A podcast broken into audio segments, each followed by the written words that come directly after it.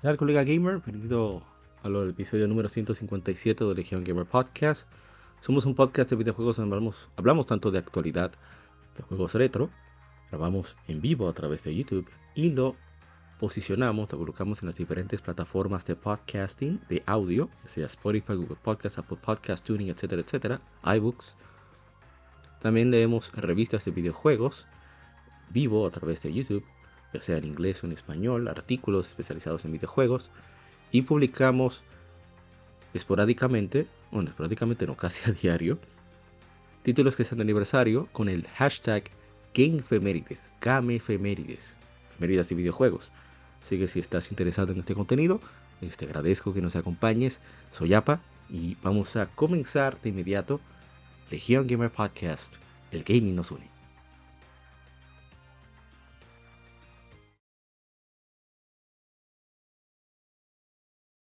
Somos Legión.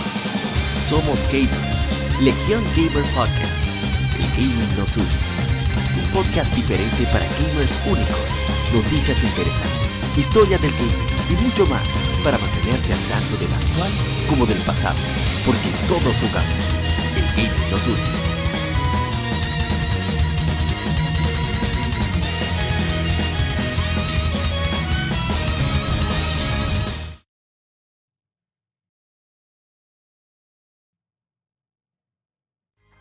Bien, como decía al inicio, este episodio número 157, el lado A, donde hablamos tanto de actualidad como de algunas efemérides que pudimos disfrutar durante este lapso de 15 días, que es cuando el periodo que tenemos ahora con el podcast. Y tenemos el, el podcast se divide en dos partes. El lado A, donde hablamos tanto de actualidad como de juegos retro, y el lado B, donde tocamos un tema en específico. Bueno, inicialmente no era Vicio semanal comentamos los títulos y demos que jugamos recientemente.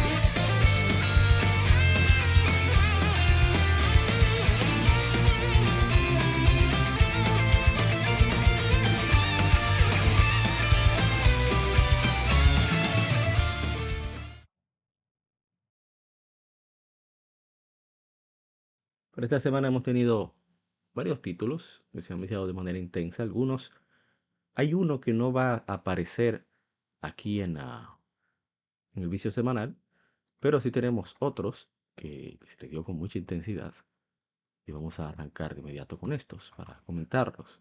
Vamos a tratar, de hacerlo lo más corto posible, muchos son repetidos, así que aquí vamos. Estaba viendo las Mérides. Jugamos un poco de...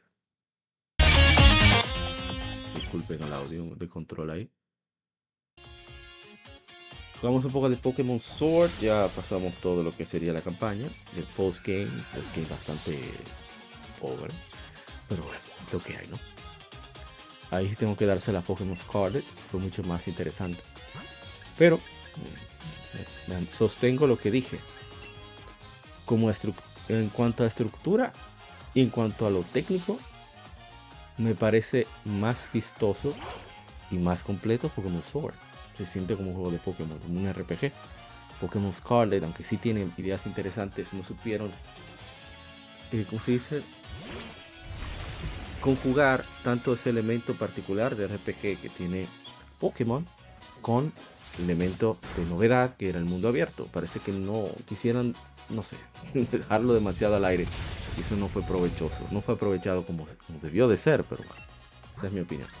Vamos a lo que sigue. Ya he hablado mucho eso, así que no, quería sobreabundar.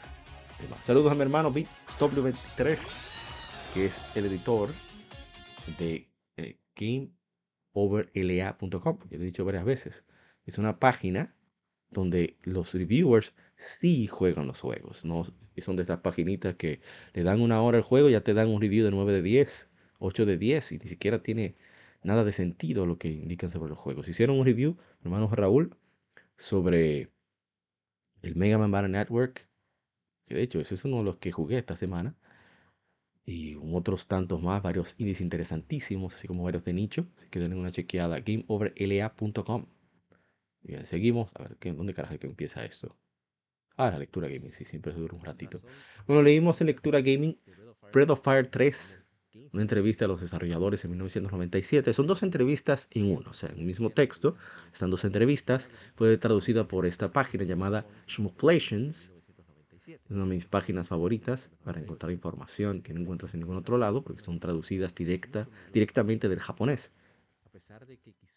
Y bueno, ahí comentan varias cosas muy interesantes de Breath of Fire 3. Así que vamos a seguir, lo que continúo, lo que sigue, la redundancia. Y vamos a leer estas dos entrevistas de Breath of Fire 3. Originalmente apareció. Y aquí vamos. Eh, retomamos un poco de Dragon Quest 3. Estábamos un poquito perdidos. ¿Qué tenemos que hacer? Estaba yo recordando, ok, ¿qué es lo que toca? Este juego al final es un juego de Nintendo. Como tal, nos indican, no hay ningún recordatorio de qué rayos era lo que estaba haciendo. Así que hice trampa, y lo admito así, eh, sin ningún apujo, y fue aquí para enfrentar a Orochi. Orochi me dio la mamacita varias veces y yo usé una opción que está tanto en la versión móvil como la versión de, Nintendo Switch, de la versión de Nintendo Switch, que es la de nada más y nada menos. A ver, creo que el audio está muy alto, sí, definitivamente. Vamos a bajar un poco aquí. Difícil bajarlo. Ahí está, perfecto. Decía, Orochi, que está basado obviamente en la leyenda, Yamato no Orochi, ¿eh? de Nagi, la espada de Nagi, etcétera, etcétera, es folclore japonés. Y la verdad es que me la puse en China, desgraciado Orochi, porque ese, esa criatura tiene la, capacidad de tener dos tipos de alientos. Te engaña el primero, quita poco HP, porque es solamente un pequeño, una pequeña flama, el otro es un verdadero fuegazo, como decimos aquí en mi país, y me quita un porcentaje importante de HP. Estamos hablando de cerca de 30 de HP por cada personaje y un personaje, el personaje que más HP tiene, tiene como 130 y tantos de HP, de HP, de puntos de salud. Un problemón. Entonces tuve que hacer mucho prueba y error y no quería caminar todo ese trayecto. Entonces, como yo sabía que me iban a dar duro, yo me preparé, hice mi quick save. Sí, hice trampa, lo mismo que hice con Dragon Quest 2 para no dar tantas vueltas. Porque eh, problemas, no se diría, como tenemos problemas modernos de tiempo, pues problemas modernos requieren soluciones modernas. Entonces yo usé mi Quick Save sin ningún problema. Pero oye, fue un trabajazo y hay que enfrentarlo dos veces. En la segunda está peor todavía. Y de repente se ha concluido el O sea, es un problema. Poder administrar bien los recursos. O sea, tengo un Medicinal Herb, utilizarlo con el mago, que es en este caso el que se llama Jessica, basado en Dragon Quest 8. Rosa, que se llama Final Fantasy 4, es la, la diríamos, White Mage sacerdotisa. La Lei Fang se basa en la de Dead or Alive. Es la Fighter, que era durísimo. Y el héroe que tiene mi nombre. El punto está en que fue todo un combate, no fue fácil, pero fue bastante divertido. Esa es la característica de Dragon Quest. Dragon Quest es muy equilibrado con eso de, de yo no he hecho tanto grinding, pues eh, se me hizo más difícil aún. Pero vamos a ver si seguimos avanzando Dragon Quest 3. Soy loco por terminarlo.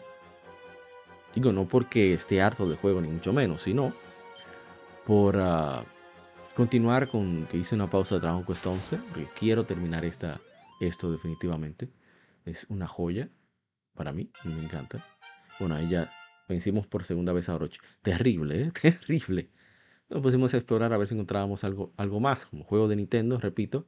Juego clásico no te dan pistas por ningún lado, absolutamente.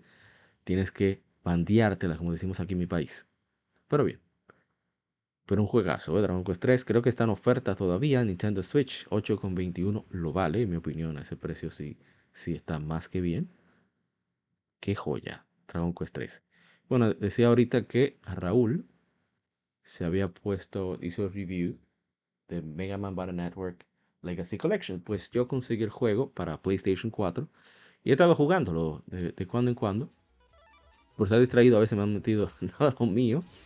Pero qué joyita, Dios mío, qué buen gameplay. O sea, Capcom, Capcom puede tener muchos defectos, muchísimos, muchos problemas, pero en gameplay no fallan esa gente. Es increíble. Y, no voy a decir nada más. O sea, Sparrow Network, estoy jugando el primero, estoy disfrutándolo. Y nunca pude jugarlo mucho el primero. La primera vez que lo jugué fue en DeLorean. Pero estamos hablando de la época, la época plena vamos a ver, 2005 por ahí, 2004. Lo pude ver y no lo conocía. O sea, lo había leído en, uh, en la revista Club Nintendo, me llamó muchísimo la atención el de Mega Man y no tenía ninguna no le tenía ninguna mala gana por el hecho de que ya estaba acostumbrado a la idea de los spin-offs por Mega Man Legends, que es uno de mis favoritos. Bueno, es mi favorito de los spin-offs de Mega Man. Y qué decir, eh, fantástico, a mí me, me encanta y pienso seguir jugándolo de cuando en cuando. O con el que sigue. Uno de que aquí hay unos 10 juegos en esta recopilatoria. Me pareció un buen precio. Tenemos noticias sobre eso. Vamos a compartir más adelante. Y bien, aquí tenemos otra joya. Estoy en remasters, ¿eh? tengo que admitirlo. Yo estoy atrás, estoy en remasters. Y tenemos a Nino Kuni, Wrath of the White Witch, la furia de la, ira de la bruja blanca. Que sin duda es una, una de las joyas de PlayStation 3 que afortunadamente pudo salir de ahí y se ha porteado a otros juegos, ¿no? Digo, a otras consolas. Ahí estábamos tratando de resolver un puzzle, perdón, ¿cómo se llama esto? Un hunt, una cacería, una petición de cacería. Y la verdad es que es un juego muy disfrutable, muy envolvente. ¿eh? Los visuales que tiene, el gameplay que es sencillo, pero tiene su profundidad la música extraordinaria del maestro. A mí se me olvidó. Joe Hisaishi, que fue el maestro, por cierto, cuando niño de, del maestro Yuzo Koshiro. ¿eh? Que vean lo que va bien. ¿Qué decir? O sea, el juego lo he disfrutado muchísimo. Eh, muy divertido. O sea, se, atreve a no tomarse tan en serio todo el tiempo.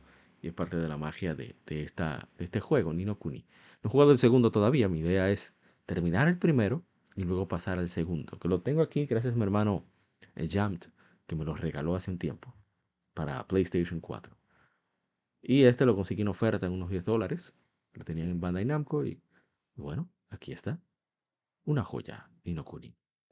Bueno, vamos a ya el último de la tanda. Hay menos, menos, hubo menos variedad e, esta semana. Hay uno que no puedo mencionar, que rompí mi regla, una regla personal, lo voy a comentar ahorita en las efemérides. Oh, pero este no es. Es este. Retomé Jaxa 5 después de un pequeño descanso, de que no me fui, estaba de parranda. Y, y bueno, estaba tratando de, tratando de completar toda la parte más aburrida de. de. Me el nombre. De Haruka, Haruka Sawamura, que es la hijastra, bueno, es la hija de corazón de nuestro mafioso favorito, nuestro Yakuza favorito, eh, Kazuma. Y la verdad que es como, aún siendo un poquito tedioso y aburrido, porque solo es selección de texto, es interesante los, los, temas que tocan, la manera en que está estructurado, la buena traducción y localización que tiene. Eh, temas como aspectos particulares de la ciudad, etcétera, etcétera.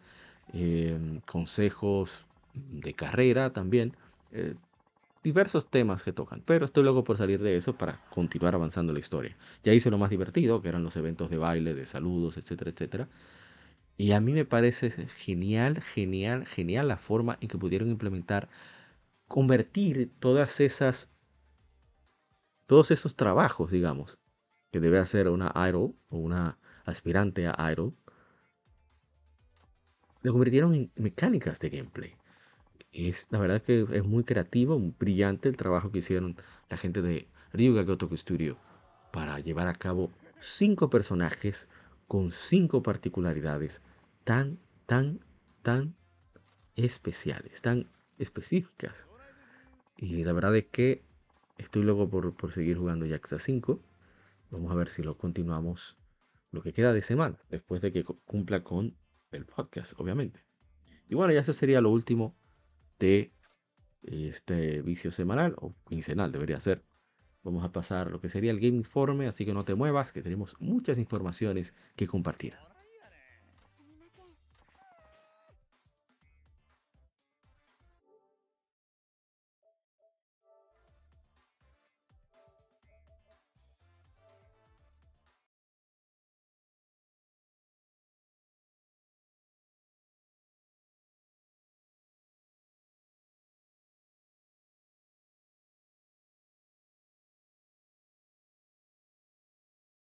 Game Informe. Las noticias de la semana debatidas y comentadas.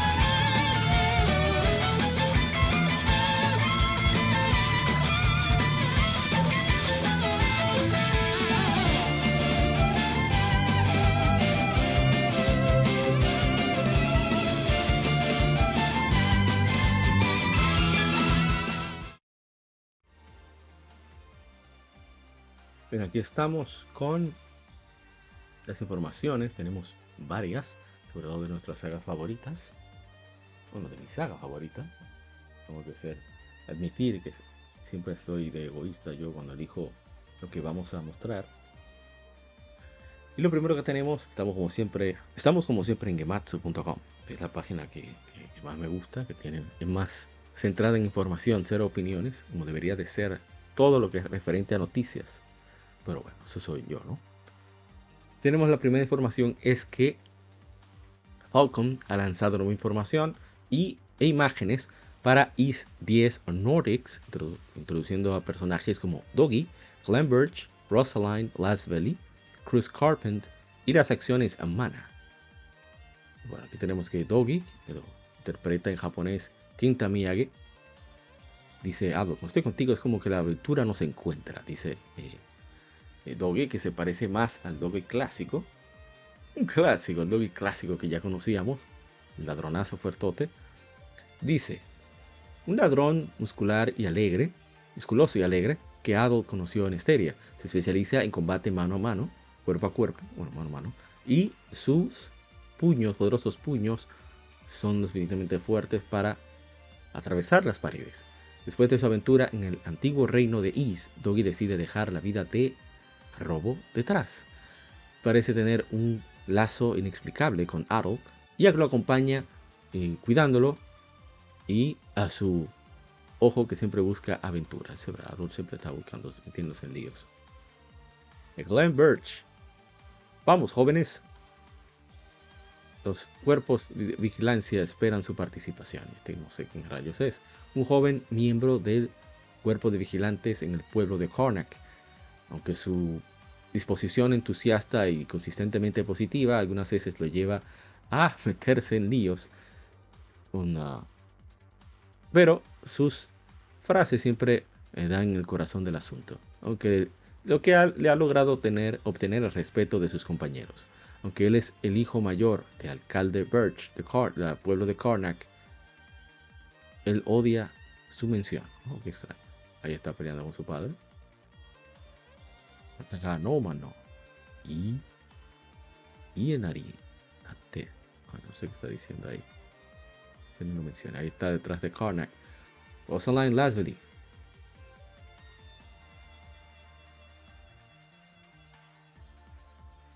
Oh, pero esa joven se ve muy bien. Rosaline Lasvely, Yoshino Aoyama. Rayos, ¿acaso escuchas lo que dicen los demás alguna vez en tu vida? Padre, dice la poster girl para la taberna, popular taberna de Lasbury, que es conocida con el sobrenombre de Rosa, Rosaline. Está preocupada por Adol, un chico con su misma edad en aventura, y ella comienza a hablar con él. Ella es muy cortés y considerada ser con aquellas que la rodean. Incluso se dice que es más adulta, más madura que sus padres, por los regulares, los clientes regulares de la taberna. Quizás porque por su naturaleza de fastidiar, es snagging, fastidiar, se ha convertido en amiga, se ha vuelto una amiga muy cercana a Glenn y Cruz, los chicos de la misma edad que ella.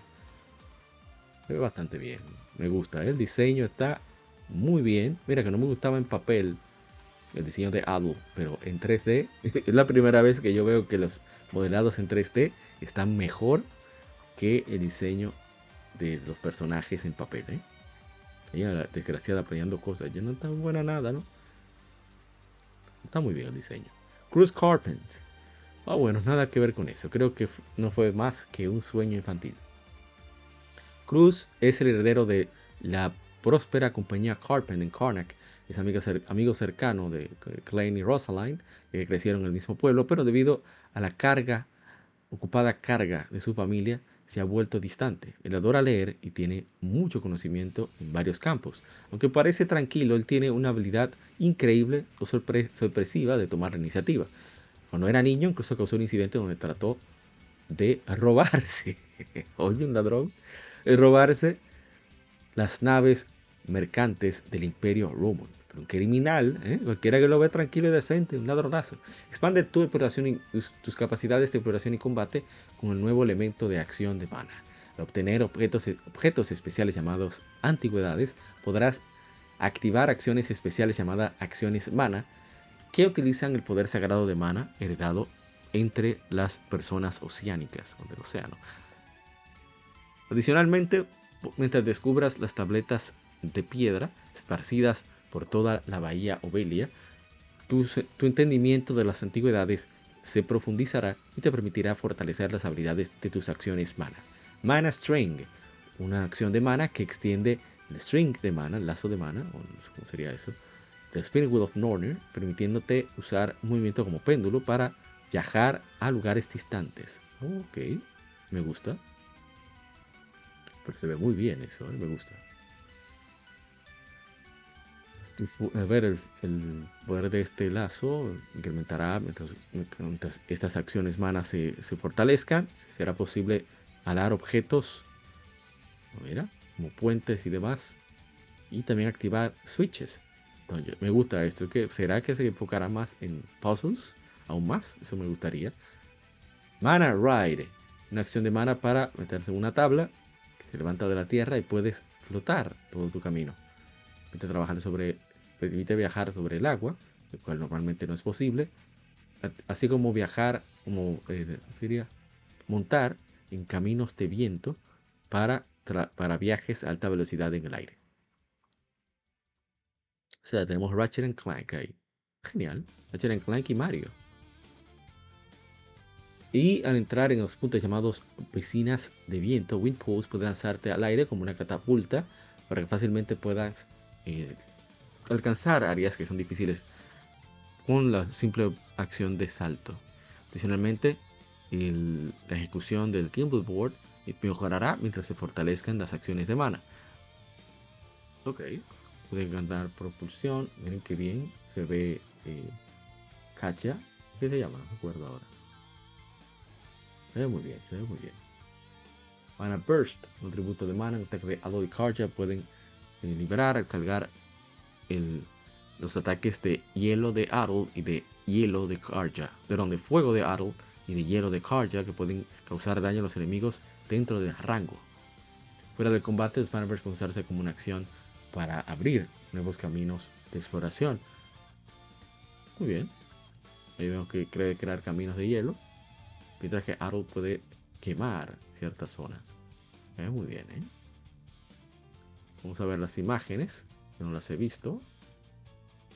ahí tenemos al queridísimo Dobby. Ah, ¿qué, es lo que? Me a engañar. Oh, pero me está engañando. ¿No puede cambiar? Vamos a ver aquí, hay que vemos, está conversando Arrow y Dobby. Tenemos a Dobby tenemos a Aro comenzando con Karja. Bueno, Dogi realmente. tenemos el baboso este. Tenemos a bien. Ah, me gusta, me gusta. Bien, está, joven, que se ve una cesarucita también. Si hay algo nuevo, tenemos más asuntos de gameplay. Y. A ver qué más. Ahí está ya en el aire. Perfecto. Se ve muy bien el juego, ¿eh? Muy bien. Se ve bastante limpio. ¿eh? Pero tenemos más noticias de X10. Y bueno, eso no es todo.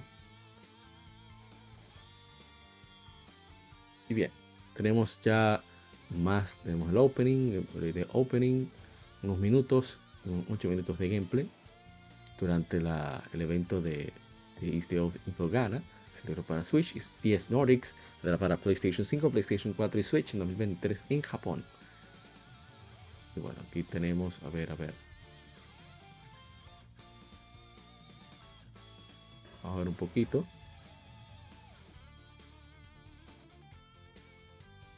Ahí tenemos es el Is Oathifel gana. Vamos a ver, 1.19. Ya por aquí, ¿no? Es bastante bien, me gusta. Vamos a ponerlo aquí. Ahí tenemos algo del gameplay. Tenemos Kaja y Aro. Y tenemos a conversando. Vamos a jugar un poquito. Bueno, están comentando. Está diciendo lo joven que está Aro. Mira, pero está un chimuculoso. Pensé que iba a estar más chamaquito. Entonces están, están conversando, voy a bajar el audio aquí, bueno, vale la pena. Tenemos a Toshihiro Kondo a la izquierda. Estos son algunos de los actores de voz, actrices de voz, perdón. bastante bien, eh, me gusta, me gusta.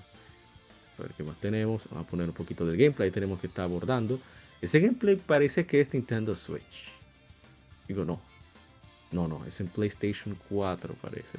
O es en PlayStation 5. Me parece que estoy. Puede ser por el stream que se vea más lento, pero lo veo lento. El gameplay. Ahí vemos cómo va recorriendo. Me parece que es mana. Esos enemigos ya lo conocemos. De Is 9 e Is Memories Z. Mira cómo ya lanzó a Arrow. Qué salvaje, ¿eh? me gusta eso. Me encanta que lo maltraten a Arrow. Eso es lo que merece ese perro.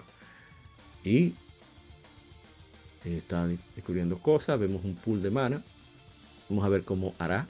Ahí vemos que monta el asunto este. Mira, ahí subió la velocidad. Parece que, que todavía está en debugging. No sé. Yo espero que corra más fluido. Por lo menos en PlayStation 5. ¿Eh?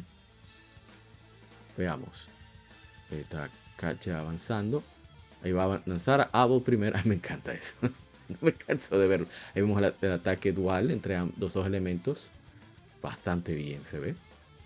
Debo decir, ¿eh? Estoy, estoy en hype, pero, pero a mí. Yo estaba preocupado porque la calidad visual fuera a caer por el hecho de que se está haciendo para Nintendo Switch también de parte de Falcon, pero veo que no.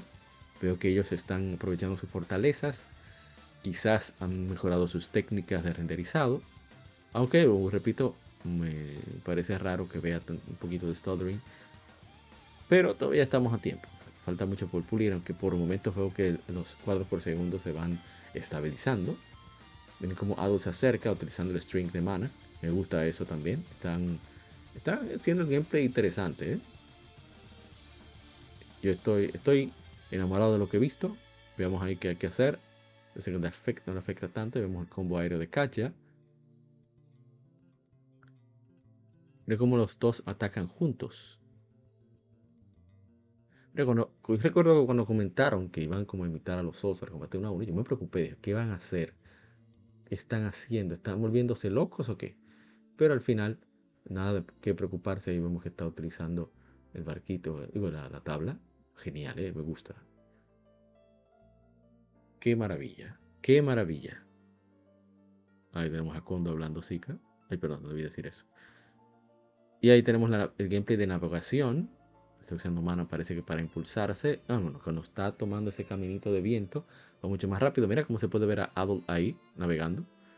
Adol Colón. Adol Christine Colón. No bulto. El navegante.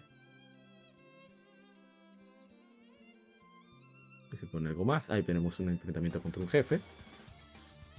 Vamos a ver qué hace. Está poniendo. Gacha está atacando. Y ver si le dio un golpe crítico. Y cuando combinan los ataques. Hizo flash guard. Me gustó. Y ahí están contraatacando los dos. está genial, ¿eh? No voy a ver más. Ya está bueno. Ya no necesito nada, nada. Ya. Yo estoy vendido, ¿eh? Tengan mis 62. no sé, lo que, ellos quieran. Yo no voy a. No voy a ponerme aquí de tacaño a estar exigiendo precios como siempre hago. Es un taquísimo. Eso es la verdad. Pero no, no, genial. Bien, vamos entonces con lo que sigue. ¿Qué es esto? Ah, esto era partituras. Vamos a lo que sigue.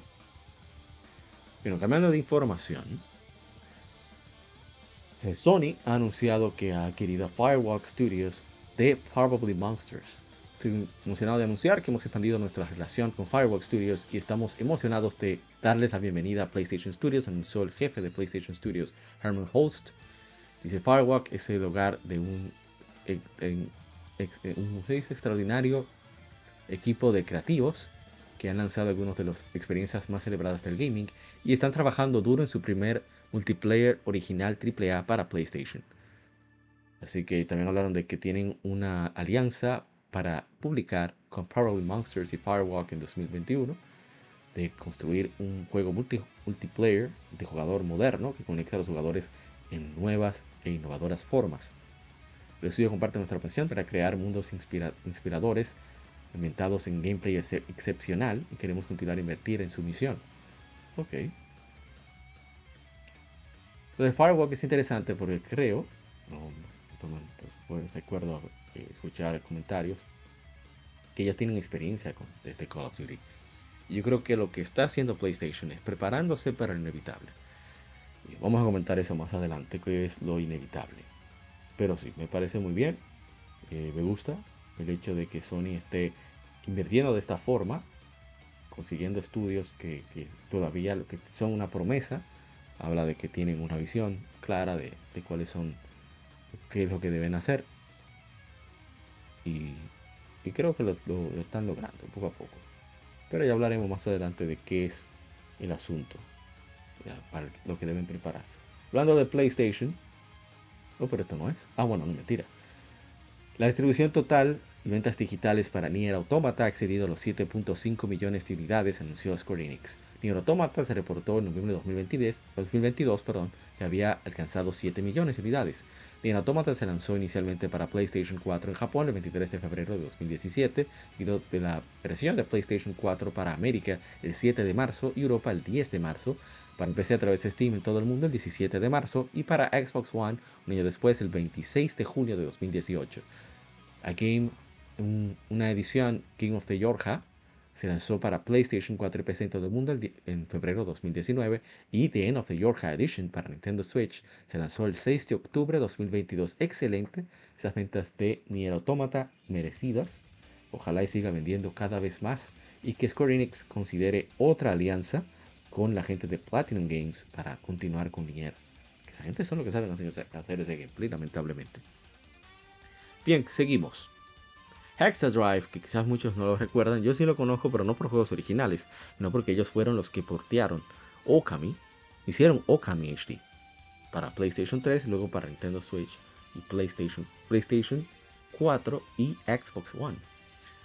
Y aquí vamos a la información. El estudio japonés Hexadrive ha anunciado Bright Tracer, una acción eh, de, running action, no sé si es que es de acción de carreras o, es de, disparos, no sé, para PC a través de Steam. Se lanzará en mayo. Dice, eh, corre a, velocidad de la luz. Bright Tracer es un juego de acción de alta velocidad que eh, para correr a través de un mundo de ciberespacio siendo invadido por un virus. Deslízate a través de los niveles a velocidad de la luz rápidamente para llegar al jefe de los virus. No voy a ver más de los detalles, vamos a ver un poquito. Se afán de subir el nivel máximo. Vamos a ver qué tal. Ahí vemos que se desliza. Se ve bastante interesante. Es un robot recuerda un poco a Pepsi Man, no sé, me parece como muy, tan extraño eso de que sea un personaje corriendo. Pero es como un juego de Sonic. Es lo que parece, un juego de Sonic. Pero que vas atravesando obstáculos. Parece un demo prácticamente. O sea, se ve bien a nivel técnico, pero no sé. Como que esperaría... Es un juego de Sonic. No me lo pueden meter de otra forma. Increíble. Sega contrata a Exadrive, quita ese proyecto y convierte en un juego de Sonic. Eso es lo que tienen que hacer. ¿eh? Porque es lo que estoy viendo. Miren los niveles, los obstáculos, absolutamente todo, la manera en que se desliza. Pues, es, lo mismo. El jefe, como va, tiene que atravesarlo corriendo. Es una buena idea de, nivel técnico de un juego de Sonic. Y quiero saber cómo va a atacar al enemigo. Eso me llama la atención. Hexadrive, bueno, estoy interesado, me llama la atención.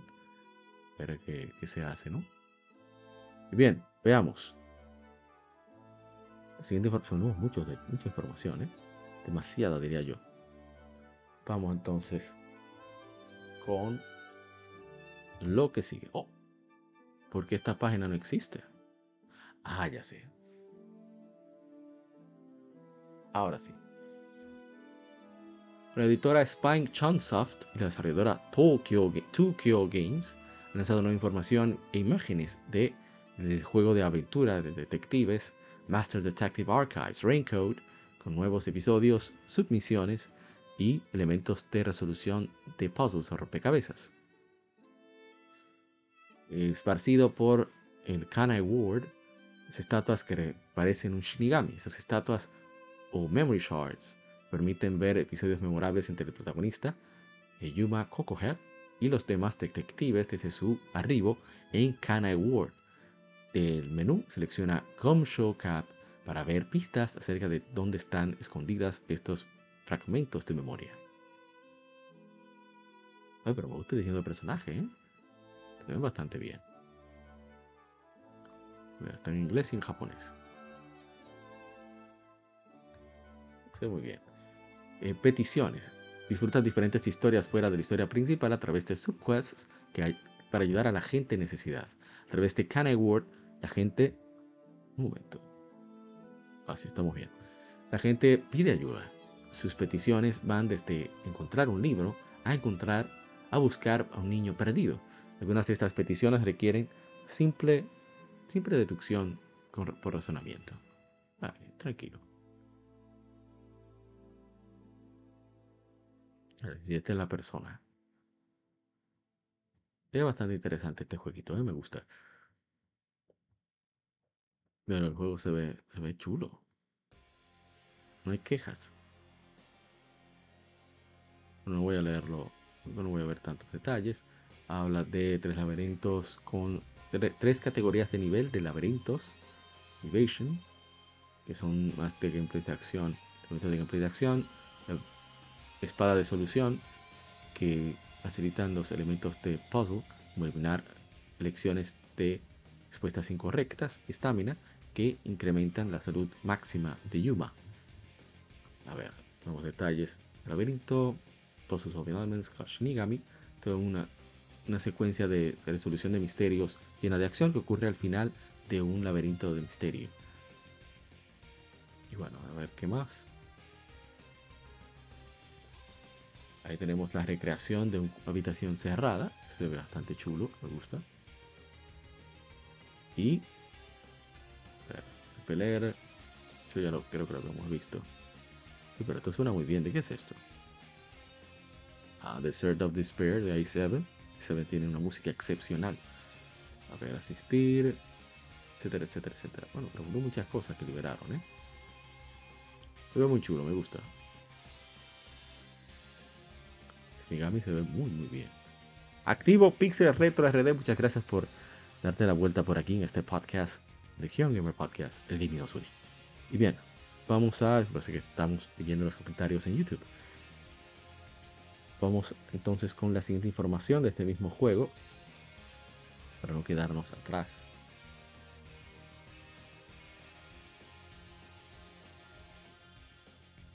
Y bien, dice la editora Spike Chunsoft, desarrolladora Tokyo Games, que ya abrieron los pre-orders digitales para Master Detective Archives Raincoat así como el lanzamiento de Amaterasu Corporation, personaje, trailer de introducción de personajes de Amaterasu Corporation. Incluye una Deluxe y la Deluxe Edition incluye un Season Pass que no se había anunciado. Amaterasu Corporation es la mega corporación que controla Kanai World, donde sucede el juego. Lidia con una variedad de bienes como productos industriales, electrodomésticos y farmacéuticas, de los cuales eh, se encuentran todos los aspectos de la vida diaria. El trailer introduce a Materazo Corporation los miembros Seth Burrocks, Dominic Fulltank, Killam Hall, Martina Electro y Yomi Housemeal. La versión digital Master Raincoat está, puede pertenecerse a 60 dólares para la edición estándar y 80 para la Digital Deluxe Edition. Este costará 90 después de enlazarse. ¡Wow! ¡Qué gancho! 10 dólares más. ¡Wow! La Deluxe Edition incluye una copia de Master Detective Archives Raincoat el libro de arte digital de Book of Death, banda sonora digital Noise of Neon y la, el pase de temporada para cuatro contenidos descargables y subhistorias con los Master Detectives. Season Pass eh, y el contenido descargable también estará disponible por separado para que los jugadores para los jugadores que no compren la Digital Deluxe Edition. Master Detective Archives Raincoat saldrá para Nintendo Switch el 30 de junio. yo creo que va a salir para PlayStation 4 también. Veo que no, pero eh, está interesante. Vamos a bajarlo lo más posible. Vamos a verlo. Y es que está hecho en Unreal Engine. ¿eh? Qué interesante. Pero esas son las cosas de ahora que a mí me, particularmente me molestan. Porque si vas a tirar un Season Pass, ¿eh? está prometiendo ahí.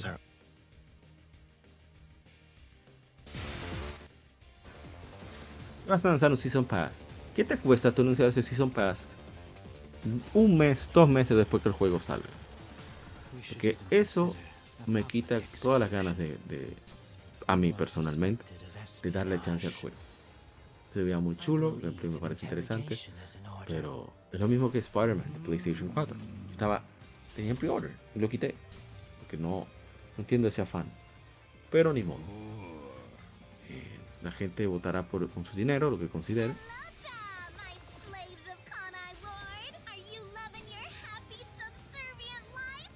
Está tan extraña esas voces. Sí, bastante interesante el personaje. Pero bien, vamos a pasar a otra información. Eso me, quitó todas las ganas, sinceramente. Y bueno, el Reino Unido, la, reguladora anti, de, antitrust, United Kingdom, the Competition Markets Authority, la Autoridad de Mercados y Competencia, CMA, por sus siglas en inglés, ha hecho la decisión final de bloquear la propuesta de adquisición por parte de Microsoft de Activision Blizzard por 68.7 billones de dólares, 68.700 millones de dólares, anunció. Y dice, según cuentan ellos, mm, la, la solución propuesta por Microsoft falla en atender efectivamente sus preocupaciones con respecto al sector de cloud gaming. La reguladora cree que el trato alteraría el futuro del mercado de cloud gaming y llevaría a la reducida innovación y menos selección para Reino Unido, para los gamers de Reino Unido, por los próximos años. Microsoft propuso la adquisición de, Activision Blizzard en enero de 2022 y la CMA lanzó un review a profundidad del trato en septiembre de 2022. En febrero de 2023, esta determinó que el trato podría hacer que Microsoft un competidor aún más fuerte en el sector de cloud gaming y podría mermar la competencia. Microsoft ya disfruta de una posición poderosa Voy a quitar esto de acá. Una posición poderosa y, de ventaja sobre otros competidores en cloud gaming. Y este trato podría fortalecer esa ventaja, darles la habilidad de, de mermar competidores nuevos e innovadores. Dice Martin Coleman, el jefe o chair, jefe del panel independiente de expertos llevando a cabo la investigación de Competition and Markets Authority. Dice Microsoft. Microsoft eh, interactuó constructivamente con nosotros para tratar de atender estas, estos problemas y somos agradecidos por ello. Pero sus propuestas no fueron efectivas para remediar nuestras preocupaciones y, serían y reemplazarían la regulación competencia con inefectividad, con poca efectividad en un nuevo y dinámico mercado. Cloud Gaming necesita ser un mercado competitivo y libre para motivar a la innovación y la elección. Eso, es, eso se logra mejor al permitir las dinámicas competitivas actuales en cloud gaming que continúen haciendo su trabajo. Después está a la CMA, la decisión de la CMA, el vicepresidente Microsoft declaró lo siguiente. Nos quedamos eh, completamente comprometidos a esta adquisición y apelaremos. La decisión de la CMA rechaza un, paso, camino pragmático para atender las preocupaciones de competencia y desmotiva la innovación tecnológica y la inversión en el Reino Unido. Hemos ya firmado contratos para que los juegos de Activision Blizzard, juegos más populares de Activision Blizzard, estuvieran disponibles en 150 millones de aparatos o más y nos mantendremos comprometidos a reforzar estos acuerdos a través de remedios regulatorios. Estamos especialmente decepcionados después de tan largas deliberaciones, discusiones.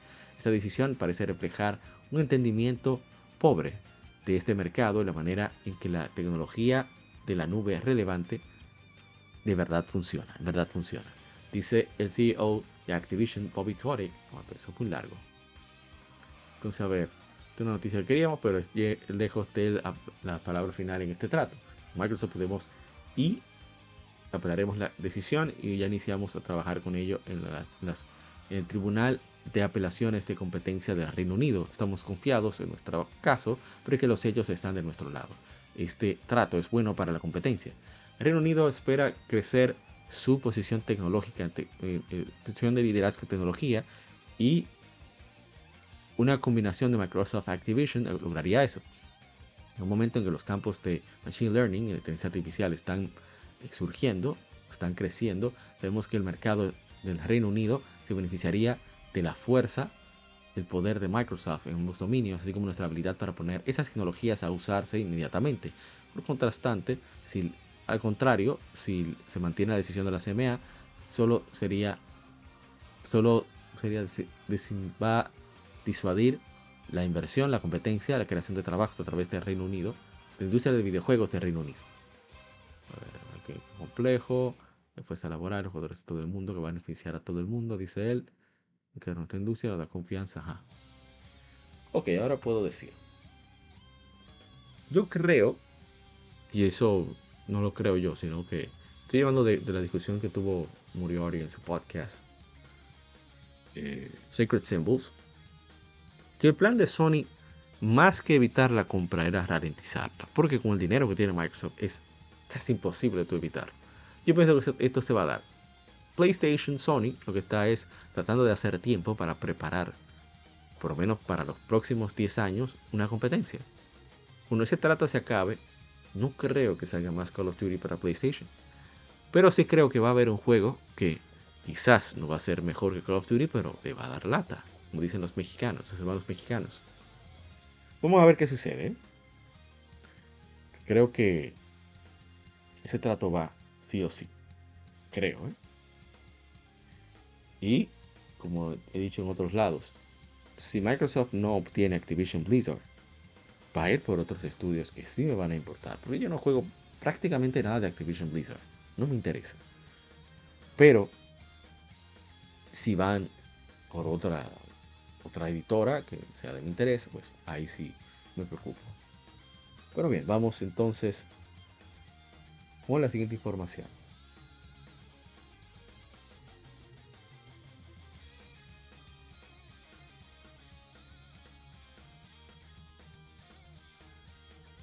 NetEase Games ha anunciado el establecimiento de Anchor Point Studios, nuevo estudio de desarrollo fundado por veteranos de la industria y establecido en Barcelona, España y en Seattle, Estados Unidos.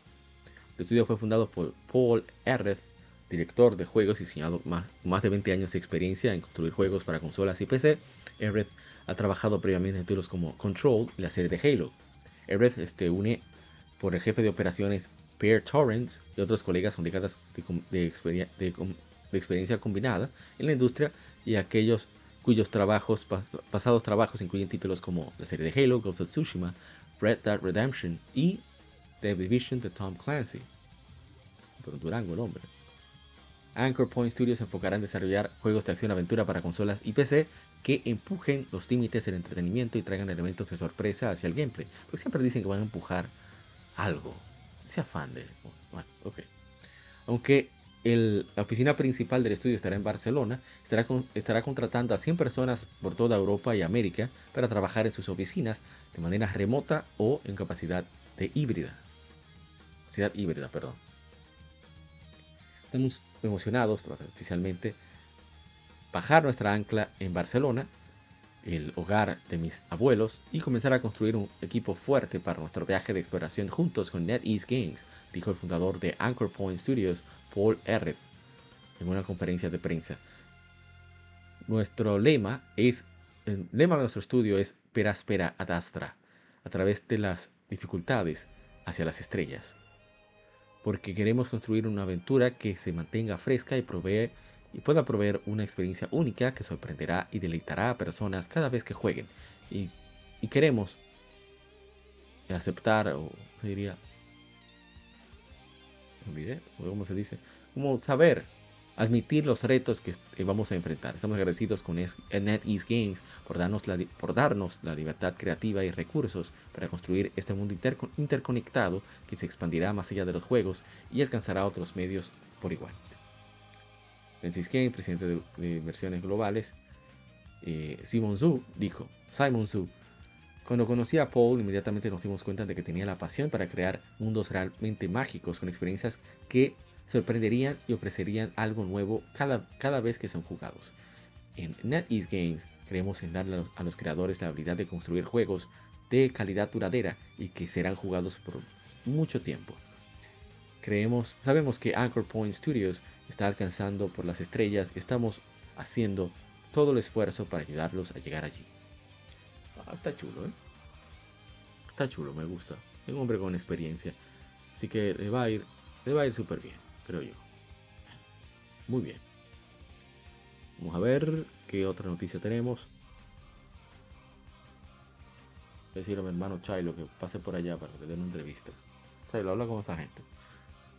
Y bien, Dark Point Games lanzará el juego de acción RPG Achilles Legends Untold para PlayStation 5, Xbox Series, PlayStation 4 y Xbox One el tercer cuarto de 2023, junto con su lanzamiento en PC a través de Steam y Epic Games Store por 24,99, anunció la desarrolladora. Achilles Legends se lanzó Early Access para PC a través de Steam y Epic Games el 12 de, 12 de mayo de 2022. Está a un precio de 19,99 el lanzamiento simultáneo del juego para PC y consolas, por lo tanto, el, posponer. ¿Era la posposición? Bueno, el lanzamiento de la versión completa para el PC nos permitirá eh, lograr el potencial de Aquiles, dijo el CEO de Dark Point Games, Pavel Wazak, en una conferencia de prensa. Bueno, Wazak. Como resultado tendremos contenido adicional para ustedes que añadirá incluso más variedad y enriquecimiento al gameplay. Seguiremos escuchando su retroalimentación, lo que nos permitirá refinar más el juego a tus necesidades, ¿cómo se dice? Personalizar, bueno, más el juego a tus necesidades y expectativas. Al final queremos que cada jugador pueda disfrutar el juego en su plataforma favorita, así que el lanzamiento de la versión completa será, estará disponible en, todas las grandes plataformas. Cada uno de estos pasos es esencial para ustedes, para que tengan una experiencia inolvidable, para que nosotros tengamos éxito en el mundo de los videojuegos.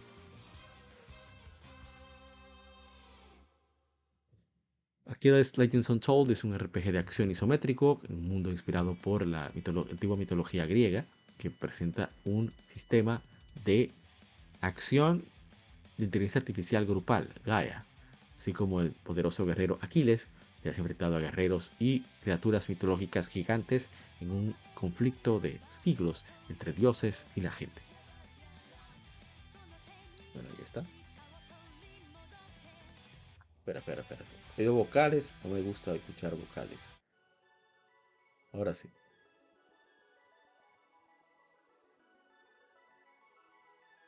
¿Qué más tenemos? Mucha información, tengo que acelerar.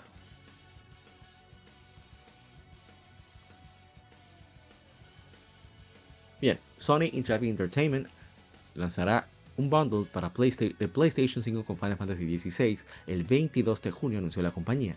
Incluirá una consola PlayStation 5 y un código de descarga de Final Fantasy XVI. Pero qué desgraciado, ni siquiera el juego físico van a dar. En América, el bundle estará a través de PlayStation Direct. Se, se abrieron el 4 de mayo los pre Pero miren ese PlayStation 5. Japón el modelo estará limitado a cantidades 67.980 yenes. No, pero este no es el bundle que yo quería. Ese es el bundle. Miren qué belleza. La digital. El bundle 16, 56 mil. Todo sensual. Espera, el negro. Ese negro. Ah, yo creía. No, pero tiene disco. No. Ah, bueno, que tirar el bundle lo trae digital. Miren el control. 90 dólares aproximadamente. Para el control está bello. Bello. Dios mío. Yo no lo usaría. Yo no lo usaría. Y miren el PlayStation 5. A ver, pero puede comprar el cover. Pero el cover va a comprar, costar 80 dólares. ¡Wow!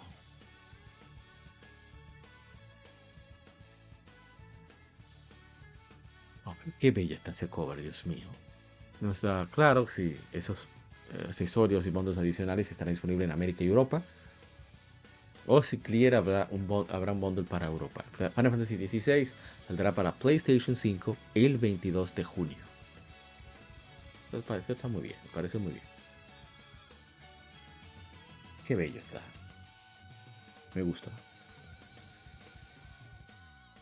Vamos con, ya comenzamos con los datos de ventas. Ahora. Tenemos que Atelier Risa 3. ¿eh? La de los mulos. Las ventas digitales, las ventas totales, no, la distribución total de las ventas digitales para Atelier Risa 3, Risa o Risa, yo no sé cómo es, Alchemist of the End and the Secret Key ha sobrepasado 300.000 unidades en todo el mundo, anunció la editora Koei Tecmo y la desarrolladora Ghost. Es el título mejor vendido de la subserie Secret. Atelier Risa Risa 3, Alchemist of the End and the Secret Key se lanzó para PlayStation 5, PlayStation 4, Nintendo Switch y PC a través de Steam el 23 de marzo en Japón y el 24 de marzo en todo el mundo. Eso me encantó de Koei Tecmo que están lanzando títulos así de nicho en todo el mundo prácticamente al mismo tiempo fantástico. ¿Esto de qué es? Inevitable Struggle. Ah, bueno, pero es una mujer de arreglo, ¿no? Una genial. A ver, a ver. Vamos por manera. Yo tengo mucha curiosidad. Hay que ver qué tan fresa es el juego para mí. Estoy jugando, estaba jugando eh, esta, Anlogy, Esca, Anlogy, Alchemist of the Dusk Sky. Y es bastante fresa, debo decir. Pero, pero, la mecánica es interesante, el gameplay es divertido. Creo que le puede dar chance. El problema es que no baja nunca ese juego, prácticamente. Eso es lo malo. Vamos que Caligula Effect. Ah, me gusta esa pieza. Déjame agregarla a mi playlist. Dame un momentito. A ver. Add to playlist. Party System. ¿Dónde está? Aquí está. Ah, pero ya está. Ok, perfecto. Bien, decíamos. Ah, vimos esto. Me distraje con lo de la música. Que está genial. Que vamos con otra información. Y es que eh, NES American y Software America lanzará una versión de PlayStation 5 del RPG por turnos de Caligula Effect 2 este otoño en América, Europa y Oceanía, anunció la editora. The Caligula Effect 2 está disponible actualmente para PlayStation 4, Nintendo Switch y PC a través de Steam. Bueno, no voy a abundar mucho sobre eso, no, no es tan relevante, pero creía que debía mencionarlo para los coleccionistas o quien sea que esté interesado. Vamos con otro. Armor Core 6 Fires of Rubicon se lanzará para PlayStation 5, Xbox Series, PlayStation 4, Xbox One y PC a través de Steam el 25 de agosto, anunció la editora Bandai Namco y la desarrolladora From Software. ¿Por qué le pasa esto? Tenemos los pre-orders para la versión estándar, la de colección, las ediciones premium ya están disponibles. Las últimas dos, la premium y la collectors, exclusivas a la tienda de Bandai Namco. La edición eh, digital estándar y deluxe digital también están disponibles para, disponibles para pre-order. Y bueno, eh, ellos tienen un texto hablando de que, explicando el juego para aquellos que vienen de los Souls. Eres un mercenario aumentado, yoteando un, un mech personalizable. La estructura de mech es, difiere de otros juegos del catálogo del estudio. Pueden tener los controles suaves y, responden, responsivos, no sé si se dice así, que esperarían de un título de Front Software, solo que un contexto, en un contexto diferente. Piensa gigante, en robots gigantes y fuertemente equipados con la habilidad de pasar por la tierra y el aire, pasar rápido, reaccionando a velocidades de la velocidad de la luz para ataques y amenazas mientras uno de los enemigos está poderosos enemigos con incluso más eh, poder, más armas de fuego su alcance. A ver qué más tenemos. Vamos a ver las imágenes. Yo no creo que tenga la paciencia para explicar esto. Vamos a ver el, trailer.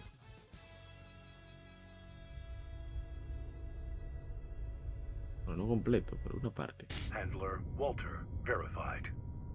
Activating cerebral coral control device. Está muy alto.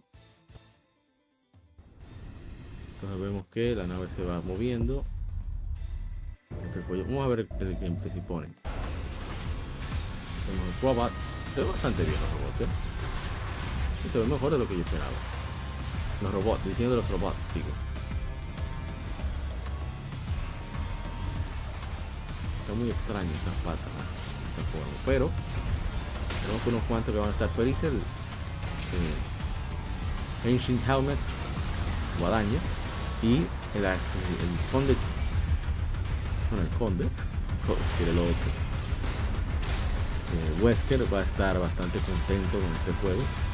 Está bastante bien. ¿eh?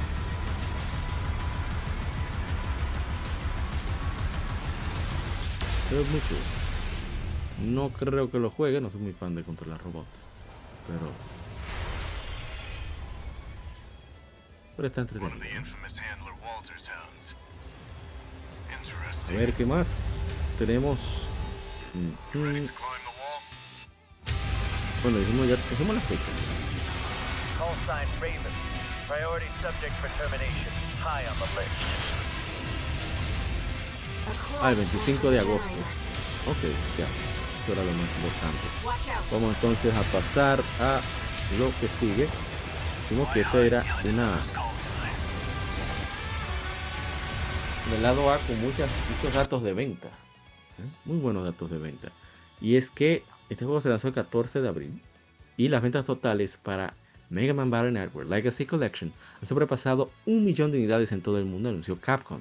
El número incluye tanto Mega Man Battle Network Legacy Collection Volumen 1 como el Volumen 2. Mega Man Battle Network Legacy Collection se lanzó para PlayStation 4, Nintendo Switch y PC a través de Steam, tanto el primer como el segundo, primer como segundo volumen, el 14 de abril. Ya tienen un millón. Yakuman. Ya dijimashita. Bonito gozaimasu Capcom-sama. Felicidades a Capcom de poder lograr este hito, una prueba de que cuando le das a los fans lo que quieren, los fans responden. Yo que no soy tan fan de la saga, de, quise apoyar esto porque quiero que Capcom lance todo su catálogo de RPG en una colección. Breath of Fire, bueno, todo su catálogo de juegos en general. Breath of Fire, Mega Man Legends. Me gustaría mucho que Capcom los lanzara. Ojalá que lo consideren. Vamos con otro más que vendió súper bien. ¿eh?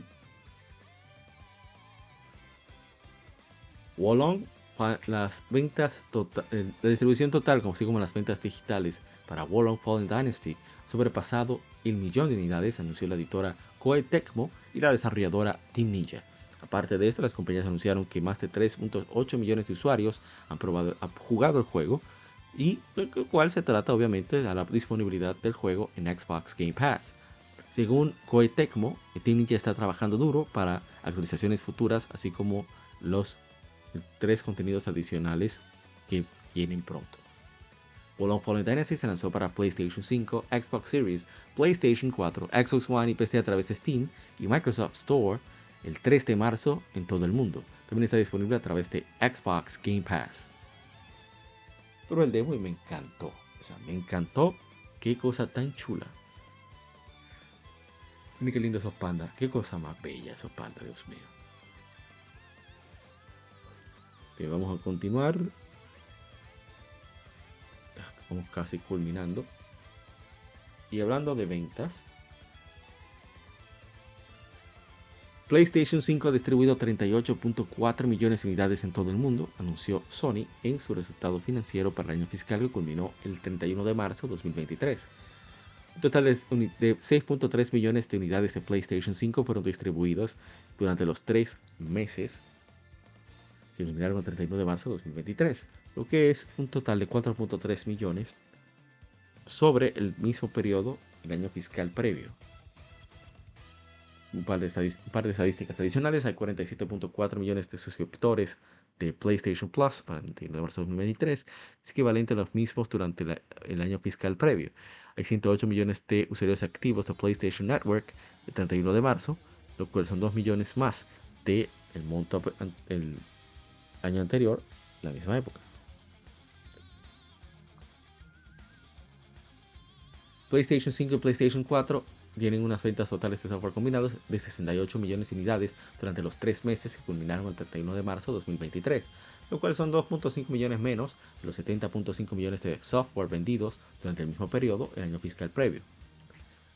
9.5 millones de unidades fueron títulos first party, cuales son 5 millones menos de los 14.5 millones durante el mismo periodo del año fiscal anterior. 70% de los, de los juegos vendidos son descargas totalmente digitales, mientras que un por ciento menos que el año anterior.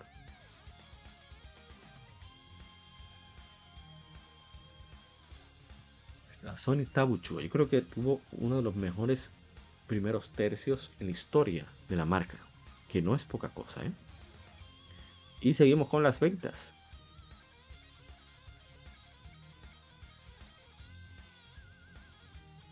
Aquí vamos. Final Fantasy Pixel Remaster alcanza 2 millones. Ventas totales para The Final Fantasy Pixel Remaster, las series totales alcanza 2 millones. Final Fantasy Pixel Remaster consiste de Final Fantasy, Final Fantasy 2, Final Fantasy 3, Final Fantasy 4, Final Fantasy 5, Final Fantasy 6. La serie se lanzó originalmente para PC a través de Steam, iOS y Android con Final Fantasy 1, 2, 3, 1, 2 y 3. En julio de 2028, Final Fantasy 28 de 2021, Fantasy 4 8 de septiembre de 2021, Final Fantasy 5, Final Fantasy 5, noviembre, el 10 de noviembre de 2021. y Final Fantasy VI el 23 de febrero de 2022. Seis títulos que lanzaron para PlayStation 4 y Nintendo Switch. 9 de marzo de 2023.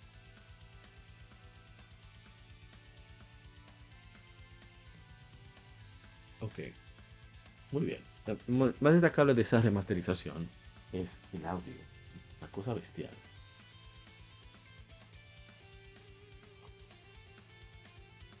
Bien, vamos entonces con la penúltima información.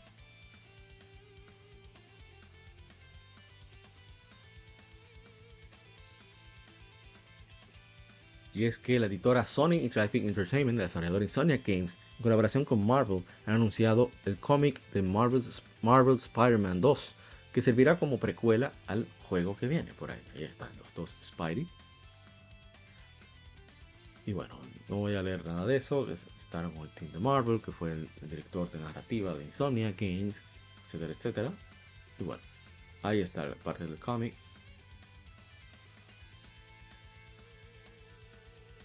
Y bueno, su historia, sus vidas como Peter, Miles y MJ intenta balancear sus responsabilidades en la ciudad unos con otros, y regresando a uno de los temas principales del cómic, la magia real, porque este, este Paquito vino de acción de un supervillano querido.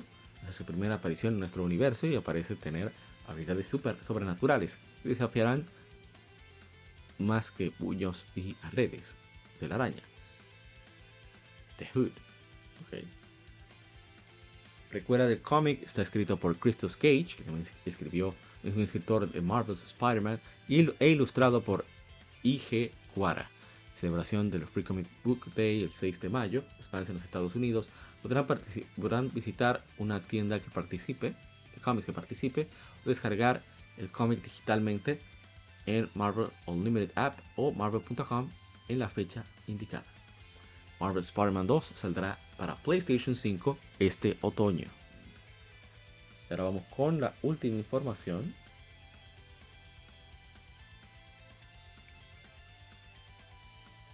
Y es que por fin Marvel Spider-Man Remastered se lanzó de manera particular para PlayStation 5 ahora en mayo.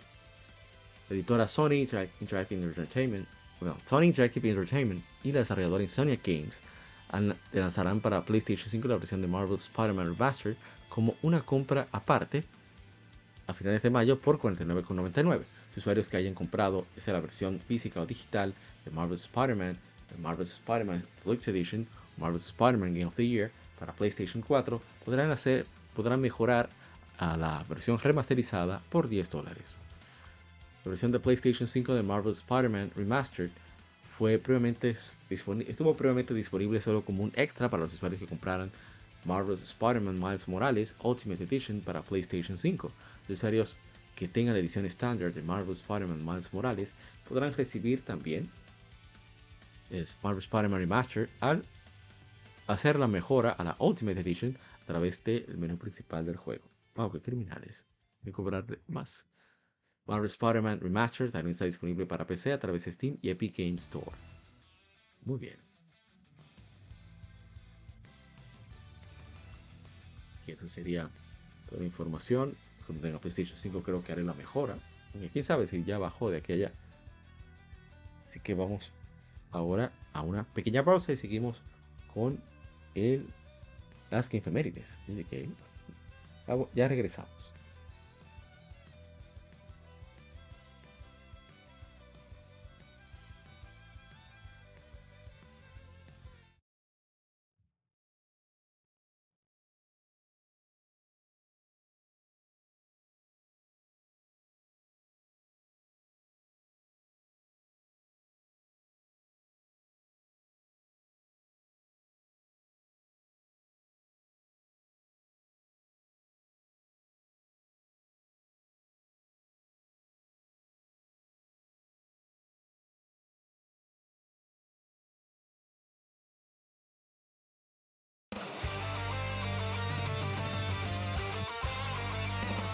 Para revivir los grandes momentos y títulos del videojuego clásico, no dejes de escuchar cada mes Modo 7 Podcast. Ven y recuerda con nosotros entre análisis retro, datos y anécdotas la época dorada del videojuego. Sin micropagos ni pases de temporada, solo puro amor por el pixel y el polígono. Modo 7 Podcast, la retroaventura comienza ya.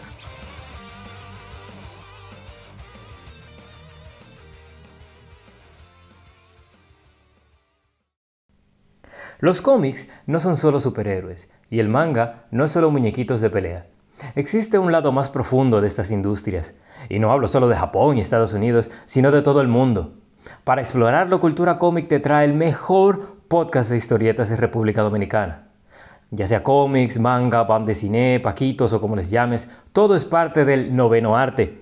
Así se llama el podcast, por cierto. Acompaña a grandes entusiastas de esta fascinante forma de contar historias. Cultura Comic presenta Noveno Arte. Búscanos en el canal de YouTube de Cultura Comic y cada domingo te traeremos un nuevo capítulo de Noveno Arte. ¿Quieres descubrir lo nuevo en el mundo de los videojuegos o redescubrir clásicos? Síguenos en Twitter, GameEffectMX, tu revista de videojuegos digital, con noticias, reseñas y lo mejor del mundo del gaming.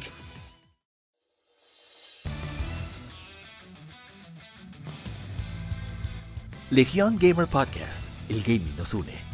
Somos un podcast enfocado en videojuegos que converge actualidad con las noticias más relevantes y títulos que experimentamos entre episodios, sobre todo aquellos de nicho, discutiendo temas atemporales con invitados, así como juegos de aniversario quincenalmente, conjugando datos concretos con la opinión de quienes participan. Estamos en redes sociales como Legión Gamer RD no olvides revisar hashtag GameFemérides para dejar tu opinión de tus títulos favoritos para que participes en el programa. O en Lectura Gaming, donde leemos revistas o artículos especializados en videojuegos en vivo a través de YouTube. Actualidad y atemporalidad gaming en un mismo podcast. Legión Gamer Podcast. El gaming nos une.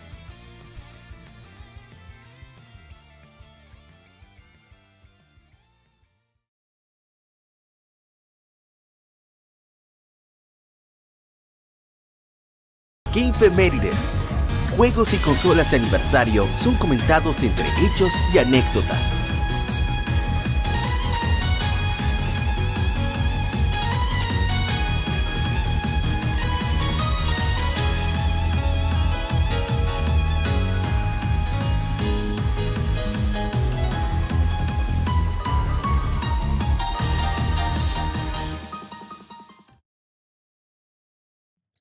Bien, aquí estamos con las 15 mérides, así que voy a poner ahí para que corra mientras tanto, el primero de la tanda, ¿no? un desastre aquí. un momentito para ponerlo. ¿Dónde está? ¿Dónde está? Oh, aquí está. Pero poniéndolo de fondo a lo que vamos arrancando con las efemérides como merecemos, ¿no? Ahí está puesto. Ahora sí. Bien, el primero hace 29 años se lanzó. Saludos a mi hermano Junior Plank de Juego Bañas, que estuvieron por ahí de invitado. Y como tuvimos una conversación bastante amena.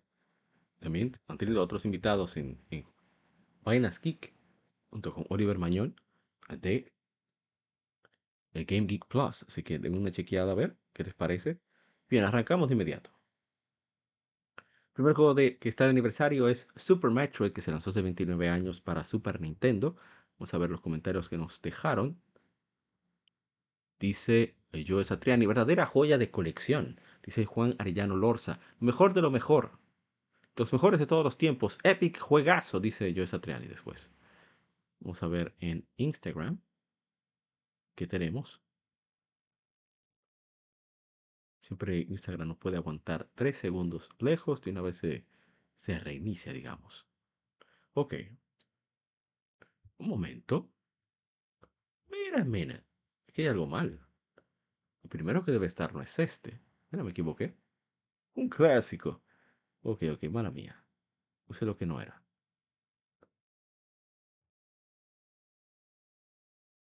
Es este el que debe ir primero. Disculpen, la edad. Está afectando ya. Este es el que va primero. Bien.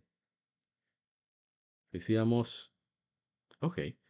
Para comentarios de Super Metroid en Instagram dice mi hermano Taicho, la mejor. Dice Paul Ravensplum, el mejor juego de todos los tiempos. Dice Pozo Creativo, uff, bestial. ¿Y quién ha el juego que desarrolló? Al Castillo Live. Es genial, Super Metroid. No es para mí, pero es genial. Otro que de aniversario, pero que no he podido, no pude conmemorarlo como merecía porque todavía faltaba, siento que falta, no, digo, siento no, es que tengo que llegar ahí, por eso estoy apurado, pero quiero terminar Yakuza 5 para poder llegar a este juego. Hace 5 años se lanzó en América Yakuza 6, Song of Life. Nochinota, un dragón, la canción de la vida. Es un juego de acción-aventura con mundo abierto con elementos RPG desarrollado por Ryuga Gotoku Studio publicado por Sega, originalmente para PlayStation 4. En Japón se lanzó en 2016. Fue lanzado para Xbox One y PC en 2021. Iba a lanzarse en Corea del Sur, pero se canceló el día antes por su contenido. Dice Lian S. Kennedy. Ese Kiryu-chan hasta en la vejez te toca ser niñera. Es verdad. es cierto. No se salva nunca el pobre Kiryu-chan. Y hace 18 años se estrenó Psychonauts para el Xbox original. ¿eh? un muy buen juego. ¿eh? Excelente juego por Double Fine Productions. Hace 16 años. A ver, no tenemos comentarios, ¿o sí? Hace 16 años se lanzó en Japón Shin Megami Tensei Persona 3 FES para PlayStation 2 por Atlus. tenemos un comentario, veamos. No. Vamos rápidamente, si tenemos algo más, veo que no. Ah, este sí. Hace 12 años se lanzó eh, Final Fantasy IV Complete Collection. Es una compilación de ports mejorados de Final Fantasy IV y Final Fantasy IV The After Years, así como un nuevo escenario llamado Final Fantasy IV Interlude, o sea, intermedio, que sucede entre ambos juegos. Fue publicado por Square Enix para PlayStation Portable. Esta es la versión que tenemos aquí corriendo para PSP. Tengo que decir que eh, yo quise comprar el original, pero no sé, como que no daba tanto efectivo. Pero para mí es Final Fantasy IV es mi mi entrega favorita de la saga Final Fantasy. Yo me enamoré de ese juego con la versión de 10 y lo he adorado desde entonces. Y lo considero el mejor para mí, ¿eh? para mí personalmente. Es como tan básico pero tan bien realizado. La música tiene una carga emocional increíble. Y aparte de todo es la belleza en sí, la estética del juego en todo sentido, en lo sonoro, en lo visual, en el gameplay. Es el primero con el Active Time Battle. Bueno, estoy hablando de Fantasy 4 original. En el caso de esta recopilación, tiene tres juegos en uno. Uno inédito, que es Interlude, y lo que sería para Wii. Recuerdo exactamente cuándo, que es The After Years. Y bueno, aquí vamos a escuchar mi pieza favorita de la saga Final Fantasy, que es esta, Theme of Love, que está en el intro de Final Fantasy 4 de 10 y también aquí en Complete Collection.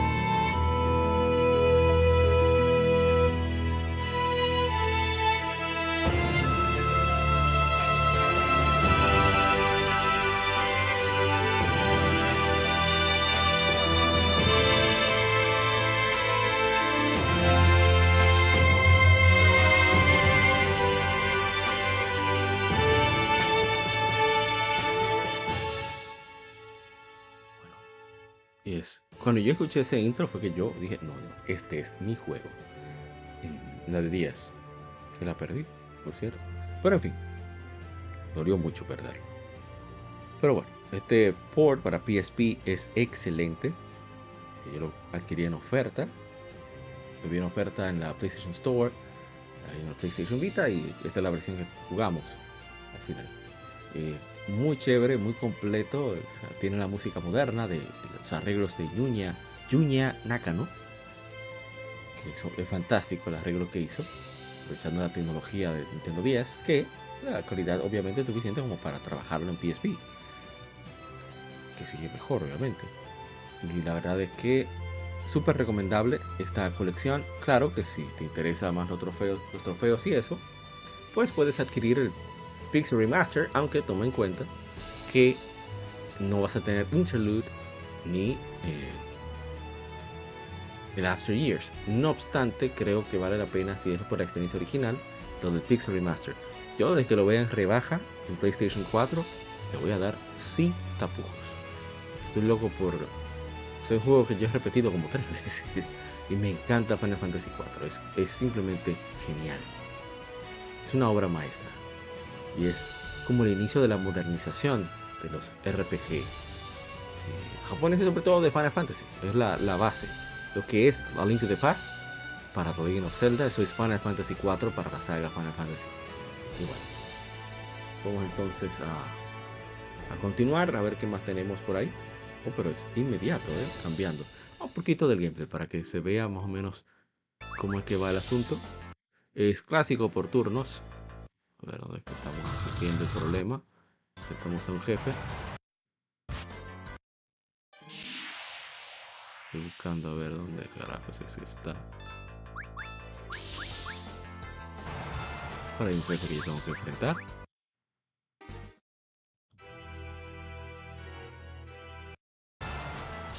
¿Qué fue antes?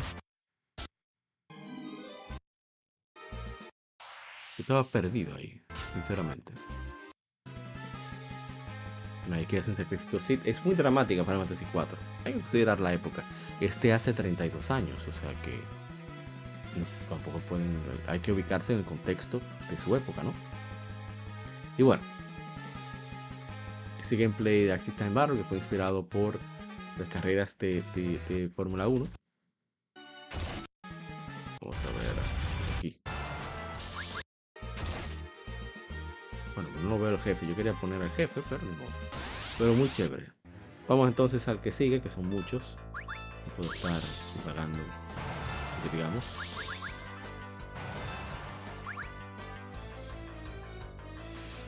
Espero que no se me haya quitado de la, de la Legion Tablet. No me traiciones. ¿Eh? Espero que no me traiciones. Cuidado, tablet.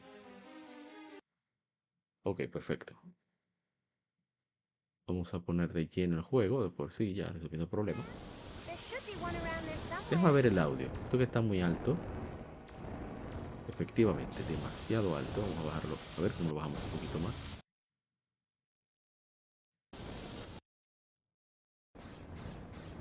Ahí está mejor. Hace 12 años se lanzó... Ah, estoy viendo para 24. Hace 22 años se lanzó en Japón Mega Man Legends 2 que es Rockman Dash 2. Okinaru. No sé qué dice aquí. Episodio. Episode 2. Okinaru. Boken será. Conozco su kanji, pero bueno. Legends 2 es un juego de acción y aventura con elementos RPG, secuela del primer Mega Man Legends, desarrollado y publicado por Capcom para el primer PlayStation. Fue lanzado para PC en Japón en 2003 y en PSP en 2005. El juego presenta a Mega Man Ballnut en su misión para encontrar las cuatro llaves en el planeta con el fin de ayudar en la búsqueda del Mother Load, un tesoro legendario que se cree es una fuente de energía infinita, pero eso también es una búsqueda personal de parte de, de Roll para encontrar a su padre y Mega Man para entender su origen. Igual que, que Deira, el monito que anda con Mega Man, no son de, la, del planeta. Estoy buscando a ver si acaso hay comentarios, porque no, poca gente le interesa este juego. Pero yo lo adoro, me encanta. Eh, Mega Man X 2 tienen unos elementos de aventura muy, muy marcados. Es de los primeros juegos así con, Z-Targeting. El Cell Shading también es impresionante para la época como lo tiene. Eh, a nivel técnico es increíble lo que hicieron con este juego, considerando que es para PlayStation. Eh, tiene sus problemas técnicos, yo lo admito. Manera tosca de moverse de Mega Man, el gameplay medio tanque. Pero a pesar de eso, eh, es muy satisfactorio toda la parte de exploración, todos los misterios que hay. Sí, el 2 tiene ciertos problemas que el 1 no, el uno no tenía, como esos cambios de, de ambiente, por hacer más variada, entre comillas, la experiencia con esto de. Bueno, el fuego yo no lo encuentro mal, pero sí lo de la electricidad y sobre todo bajo el agua. Eso es terrible. Yo no sé a quién rayos se le ocurrió eso, pero es realmente fue una muy mala idea.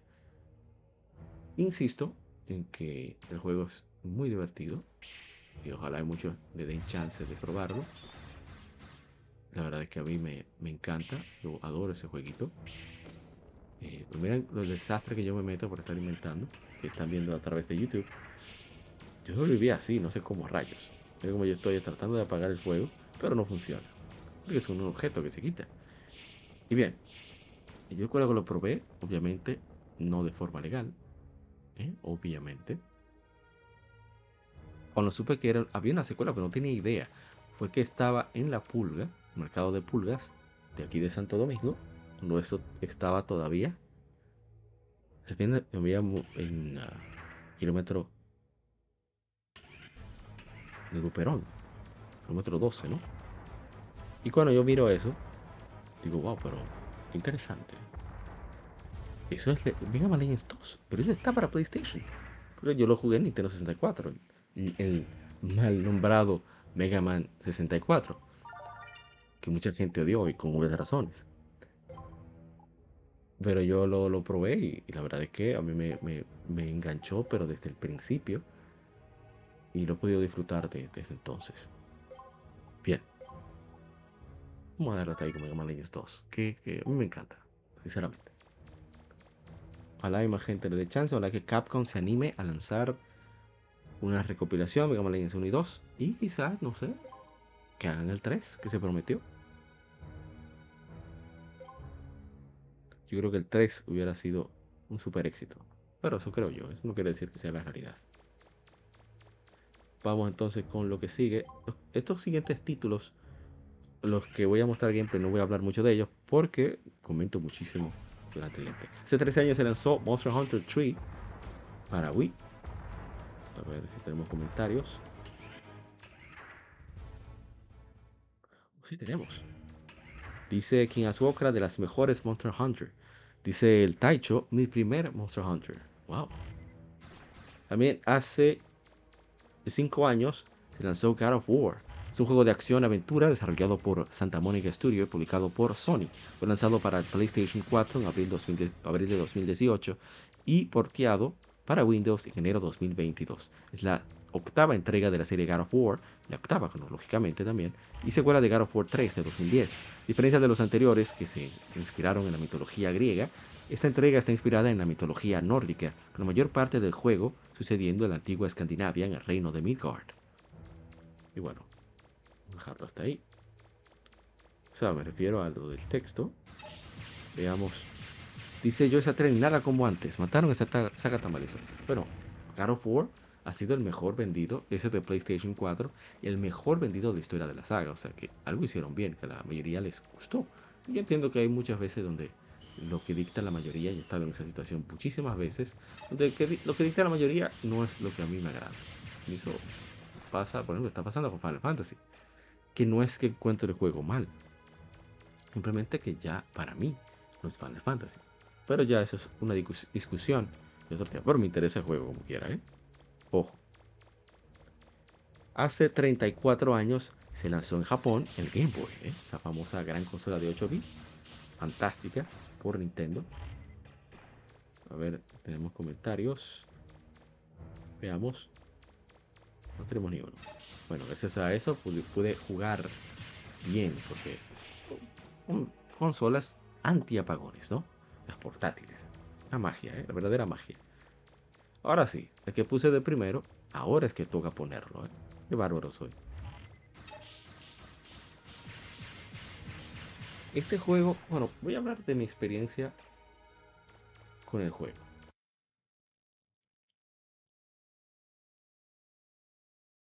Este juego, cuando llega mis... Primero, espera, leemos en Club Nintendo lo que va a venir el juego, lo que va a traer, etcétera, etcétera.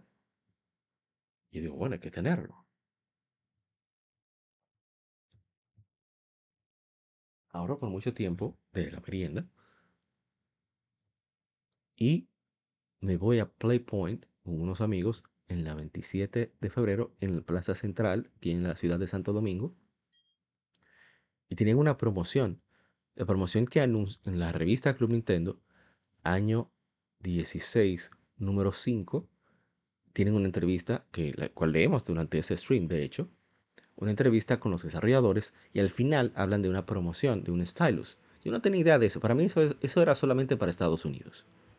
Nunca, no iba a pasar aquí. Pero cuando yo compro mi Pokémon Pearl, me dan el stylus. Yo me quedo sorprendido, como, wow, ¿en serio? Y ese juego le di guata, pero eso fue una cosa rastrera, terrible. Ese juego yo lo metí como 700, 800. Yo tengo todavía el juego por ahí. Unas 800 horas, una cosa grosera. Porque nosotros jugábamos mucho constantemente, o sea, la crianza de Pokémon, que no, a mí me molestaba mucho la crianza y, el entrenamiento del de IV Training, todas esas, no, IV Training, no, EV Training, for, for, for Value Training, algo así, bueno, no me acuerdo. El punto está en que eh, el juego realmente yo lo disfruté mucho. A mí me gustó a pesar de la lentitud. Yo, no estaba pendiente a eso. Para rejugarlo sí es pesado, lo admito. Pero en lo que concierne a disfrutar el juego, por lo que es, contenido que trae, los cambios en las reglas, etcétera, etcétera, etcétera. El juego a mí me enamoró. Es, para mí es la, como el cambio más grande que ha tenido la serie en cuanto a mecánicas. Ese cambio de, movimientos eh, de, ataque físico por tipo, por ejemplo, si es un ataque tipo insecto o es tipo fantasma, eh, ya es físico, ya concierne al ataque. Y si es psíquico o es oscuro, concierne al ataque especial. Aquí eso cambió. Ahora los movimientos se dividen en tres. Estén en su tipo, su matchup, pero eh, tienen ataque físico, ataque especial y ataque de estatus.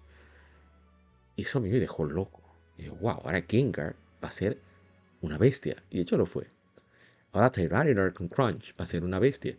Y así fue. Ahora Electivire va a ser mejor. Bueno, Electabuzz. Eso me, me, me encantó. Y luego comienzo a jugar esto y hablando sobre este título en particular, que mucha gente detesta, y entiendo por qué, ¿eh? tiene su razón. Pero, viniendo de Pokémon Sword, que es mediocre, juego muy mediocre, y Pokémon Scarlet, que es tan o más mediocre Pokémon Sword. Sí, sí, sí. Bueno, no es igual de mediocre. Pasa que Pokémon Sword tiene ciertas ideas que... ¿Cómo sería? Que tapan al principio muchos de los desperfectos nefastos que tiene eh, Pokémon Scarlet y Violet. Pero yo veo Pokémon ya como comida chatarra. No alimenta. Es, sabe bien, pero no es, gran, no es, un, no es una delicia. Es un entertainment, un entretenimiento. Atente ahí. Una, papitas, papitas de esa de, de snacks que uno come. Eh, que vienen en, media vacía siempre, ¿no? También va con lo que es Pokémon. En fin, que cuando me hablaban Brilliant Diamond había escuchado los perfectos, que es exactamente igual que la Diamond, que no agregaron absolutamente nada. Eso yo esperaba lo peor. No me gustaba a mí la estética. De hecho, todavía lucho con ella, pero es como con Pokémon, es como con The Legend of Zelda de Wind Waker. A mí yo detesto el diseño de Toon Link y de los personajes humanos, pero el mundo en sí, cómo se ve, los detalles que tiene, me hace olvidarme por rato de, de ese conflicto. O sea, no puedo aguantar. Y la experiencia me ha dado tan duro que llevo casi 20 horas desde que hice el stream. Yo tengo por regla, trato de mantener la experiencia fresca. Por eso cuando juego un título, por Game Femerides, trato de quedarme con esa idea y no lo rejuego más. Pero yo no pude contenerme con Pokémon Diamond Pearl. Fue tan refrescante el hecho de que un título de Pokémon sea un título de Pokémon, aún sea un remaster, ¿eh? es un simple remaster. No, no, quiero eh, dar halagos, pero a nivel técnico, por ejemplo, el juego va ligero todo el tiempo. Supieron, supieron aprovechar las limitaciones del Switch para mantener el enfoque de texturas la manera más cerca para dar ilusión de, lejanía, pero al mismo tiempo, eh, ¿cómo se dice? Optimizar recursos, donde tienen que estar. Tienen, el recurso debe estar donde está el, el personaje, no más allá. Entonces hay, una serie de, de, elementos técnicos, la música, que Pokémon Scarlet tiene buena música. Decente. Pero Pokémon Sword, por lo menos para mí, yo no encontré nada destacable. Absolutamente nada. Pero aquí hablamos de Pokémon Diamond y Pearl. Y rayos. Cada pieza. Algunas no me ha gustado mucho el retoque que le hicieron. Pero la mayoría, la gran mayoría, está fantástico. Y la adición de, de otros elementos de gameplay como el online, o te dé la gana, también el, obviamente la, el underground. Eso me dejó loquísimo. Qué gran trabajo de, de Ilka de haber hecho eso. Mira, que yo decía, ¿cómo le van a dar eso a Ilka? Yo de baboso. Me, me, dieron, me galletearon como me galleteó el Batfleck. Yo estaba en contra del Batfleck hasta que vi el Batfleck. Entonces estoy así con, con Pokémon Brilliant Diamond. Es el juego que más estoy eh, jugando.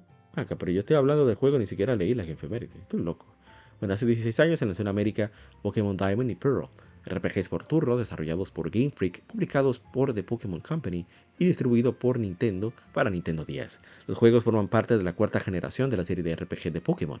Como en los juegos anteriores, en Diamond y Pearl tomas el rol de un joven entrenador Pokémon mientras entrena a sus Pokémon, mientras a la vez destroza los planes de una organización, de una organización criminal. El juego agrega muchos elementos nuevos como el juego online por la Nintendo Wi-Fi Connection. Para esos fines, bueno, yo tenía ya el Nintendo Wi-Fi USB Adapter, que es un adaptador USB, un dongle oficial de Nintendo que transmite la señal para Nintendo 10 y para Wii. Así que yo me llevaba eso, lo dejaba incluso donde amigos y nosotros hacíamos muchísimos intercambios a través de Cerebi. ¿eh? Una locura. Nosotros ahí en Cerebi intercambiando Pokémon. Preparaba Pokémon desde la Game Boy Advance, los clonaba en Pokémon Emerald y los ofrecía por Pokémon que quería, que fueran raros o que tuvieran stats buenos a través de, del chat de, de. Y la verdad que fue una genial etapa, fue súper intensa, porque estos juegos de Pokémon han sido los que más han durado, por lo menos aquí en Occidente. Porque si se ponen a pensar, Pokémon, um, Pokémon Red y Blue salieron aquí en el 1998. Pero ya en el 99 salió Pokémon Yellow, que está bien, la misma generación. Pero ya en el 2000, o sea, dos años después, teníamos Pokémon eh, de Gold and Silver y 2001 Crystal. Luego en 2003 llegan aquí a América Pokémon Ruby Sapphire. O sea, todavía tenemos tres años. Pero este juego, Ruby Sapphire, solo duraron aproximadamente unos cuatro años, que es una buena duración. Creo que eso lo debería durar una generación de Pokémon. Pero entonces Diamond y Pearl salieron en 2006 en Japón y en 2007 aquí. Y ese juego duró aproximadamente casi cuatro años. y es todavía más. Entonces, aparte de todo el contenido que hay dentro de Pokémon Diamond y Pearl, salió Pokémon Heart Gold Soul Silver para fortalecer el, el, gusto por el juego en 2010. Pero también estaba ya el Pokémon Battle Revolution, que eso hizo que nos juntáramos a jugar constantemente estos juegos. Que creo que es lo que le hace. Bueno, ya no, porque se supone que ya los gráficos están.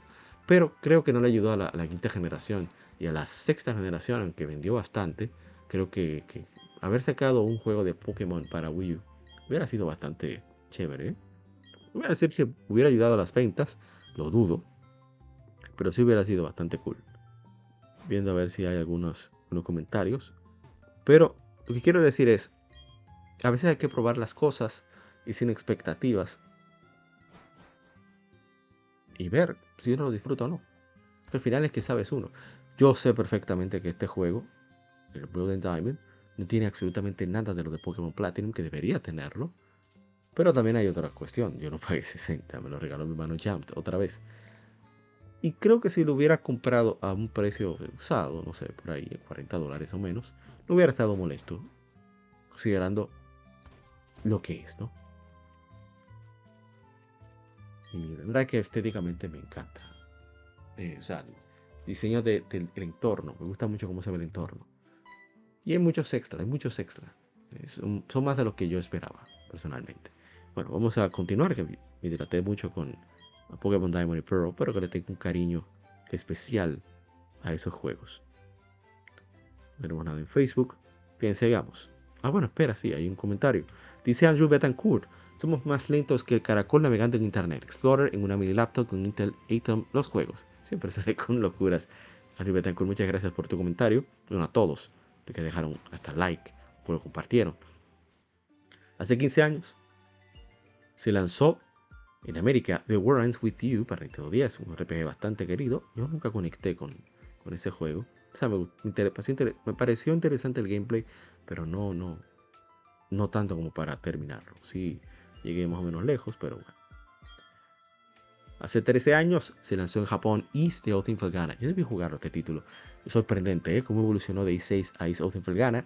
Ahí de nuevo digo la importancia de los remakes y remasters. Muchas personas no habían jugado East 3, no iban a jugar East 3, pero al modernizarlo, que tuviera la misma base de historia, se convirtió en otra experiencia. ¿eh? Genial. Y para PSP va a salir, salir una versión en Japón para Switch. Con cositas extra. Ojalá llegue aquí a América y que lo lancen en otros sistemas también. No tenemos comentarios. ¿eh? Muy buena es The Old Gana. Otro que se lanzó hace 6 años. Llegó Star Fox Zero para Wii U.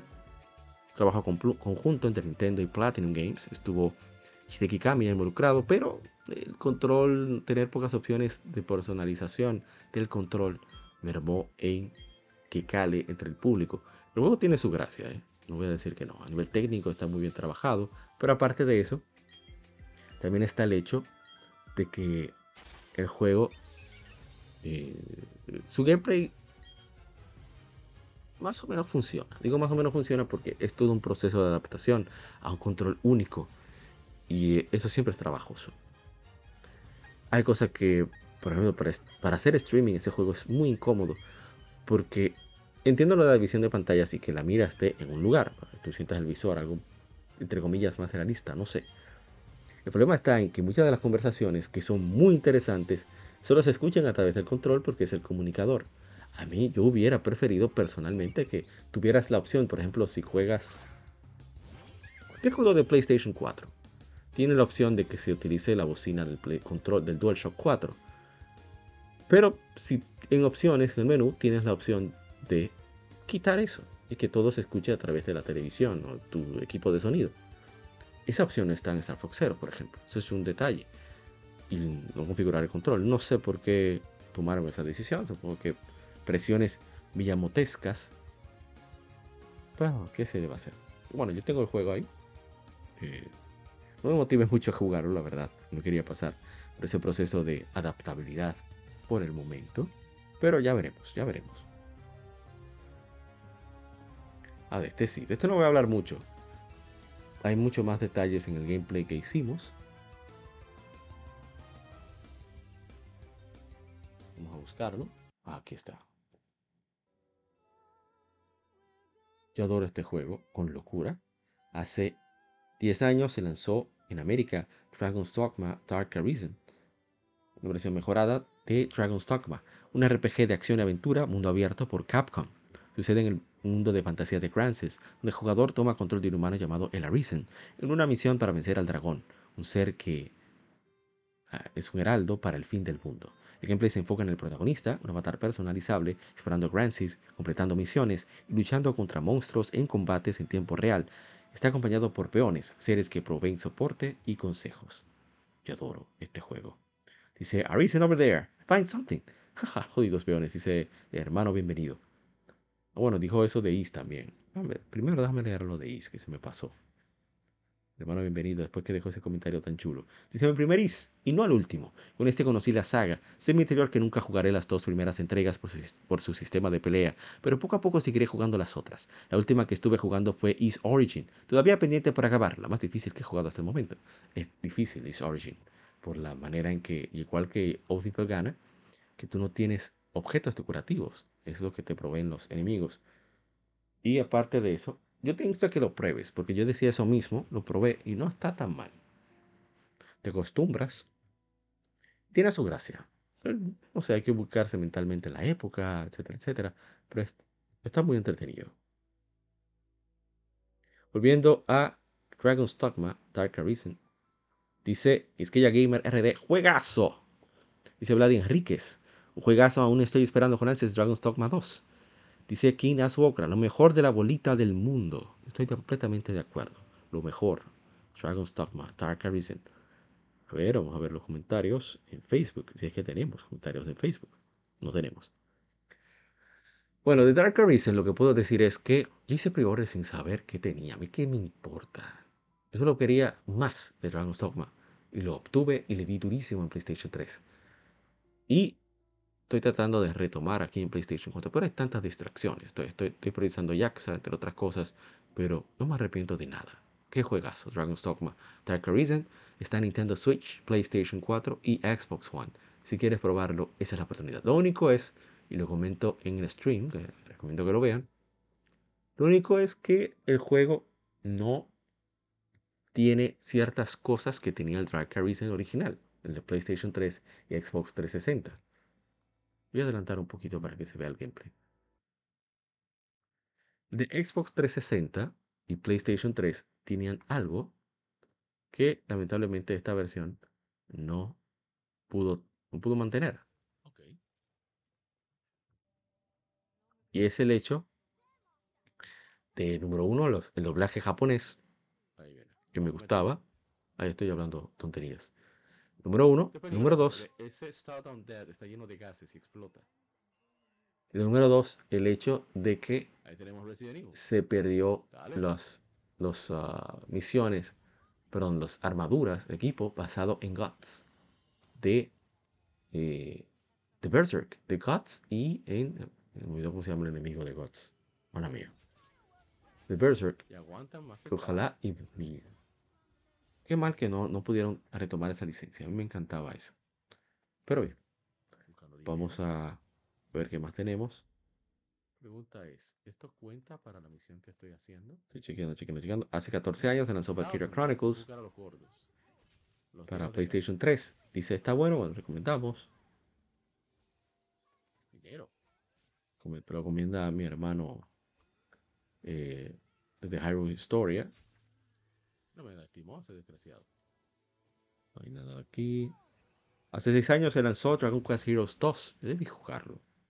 Pero estaba como vago. Muy buen juego. Para mí es mi, mi, mi muso favorito. De Mega Force.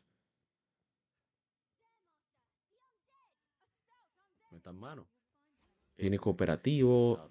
Tiene exploración. Tiene varias cositas que son chulas. Hace 34 años se fundó Game Freak, ah, estudio responsable de la desgracia de Pokémon. Digo, la desgracia en que el estado que está ahora mismo, ¿no? A ver, tenemos comentarios. Dice Luis Rossi, cada vez se han vuelto más haraganes. Eso no dije yo, le digo Luis Rossi ahí en Facebook. No me meto en eso. Yo solo leo, solo soy el mensajero. Dinero. Pero sí le tengo cierto agradecimiento a Game, Freak por hacer un RPG lo suficientemente sencillo como para yo poder comprenderlo a cabalidad. Perfecto. Iba, y como estaba la serie, pues entendía mejor varios conceptos. Hace 24 años se lanzó en América Super Smash Bros. para Nintendo 64, uno de los mejores comerciales de la historia. Puedes engancharte de los enemigos. Ojalá que lo ponga en Nintendo Switch Online. Veamos qué dicen, a ver si hay algo en Facebook. Dice Jorge Godoy. Lo mejor de los videojuegos. Muchas gracias.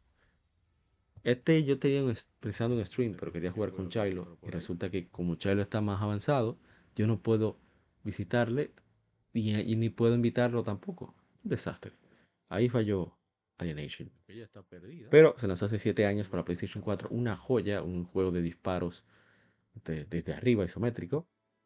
Eh, genial. ¿eh? con bonitos gráficos, elementos RPG, un online bastante robusto, por lo menos en la calidad de los servidores. Muy, muy divertido. cómodo de la cámara, moverla, lo ágil que puede ser. Mucha, mucha, de, mucha de configurable. Bueno, hace.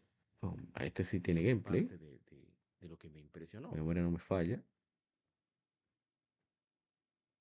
Vamos a darle. Bueno, no voy a comentar mucho porque la mayoría está en el stream.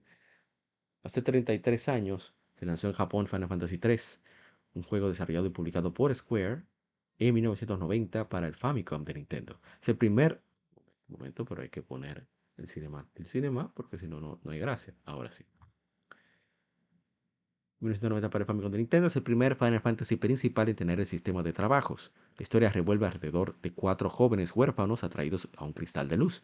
El cristal les otorga algo de su poder, les instruye, les, instruye a aventurarse y restaurar el balance del mundo, sin saber qué hacer con los pronunciamientos del cristal, pero no reconociendo la importancia de sus palabras, los cuatro informan a sus familias adoptivas de su misión y se lanzan a explorar y traer de vuelta el balance al mundo. A mí me gusta mucho el tema de Final Fantasy 13, es muy bonito, debo de admitir. Vamos a ver, tenemos comentarios, pero bueno, juego requiere de, de cierto grinding, ¿eh? Es cierto, no de mucho. Yo voy a decir que me enganchó, ¿eh? porque pude jugar. Es muy divertido, muy chévere. Vean el gameplay. No, voy a decir que está súper guau, pero el gameplay está, está entretenido. Hablo lo más que puedo. Voy a tratar de hacer eso más a menudo, pero ha sido un esfuerzo. Déjenme saber en los comentarios qué tal les parecen los streams. Pero muy, muy chévere.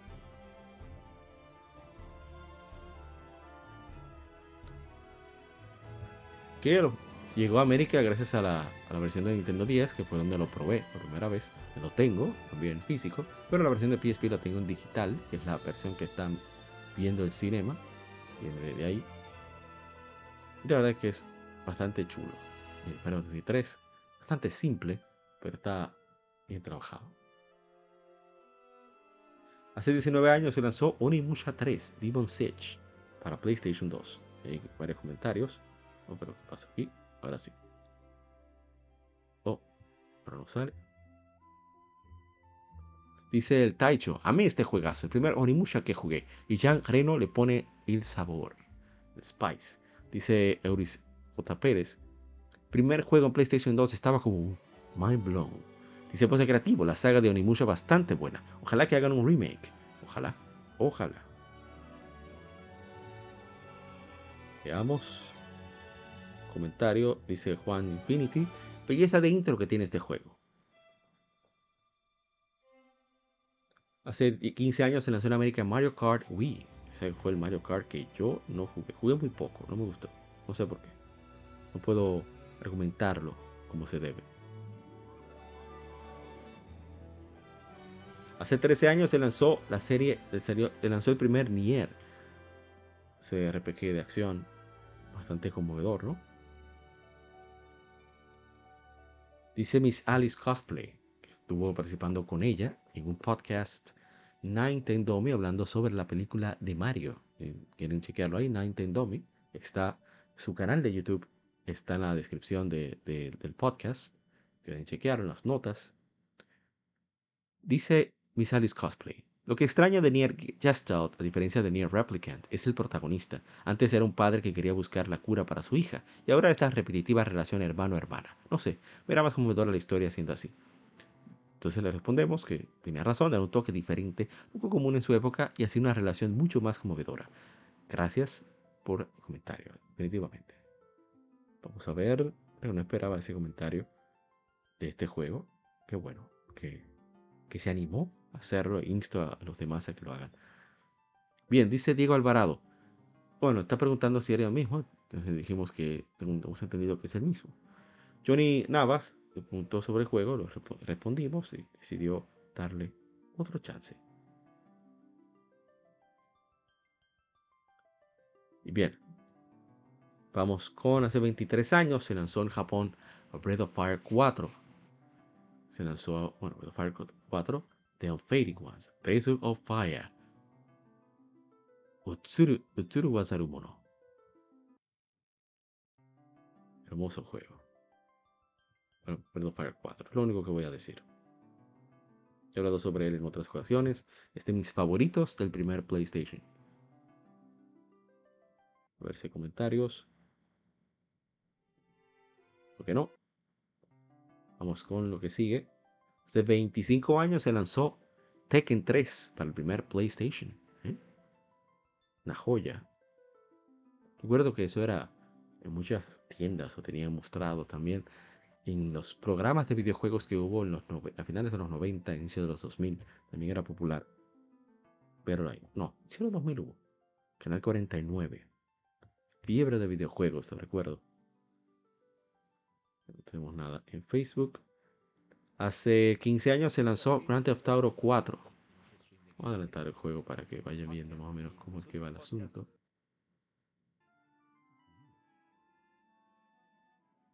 Hace 15 años se lanzó Tauro 4.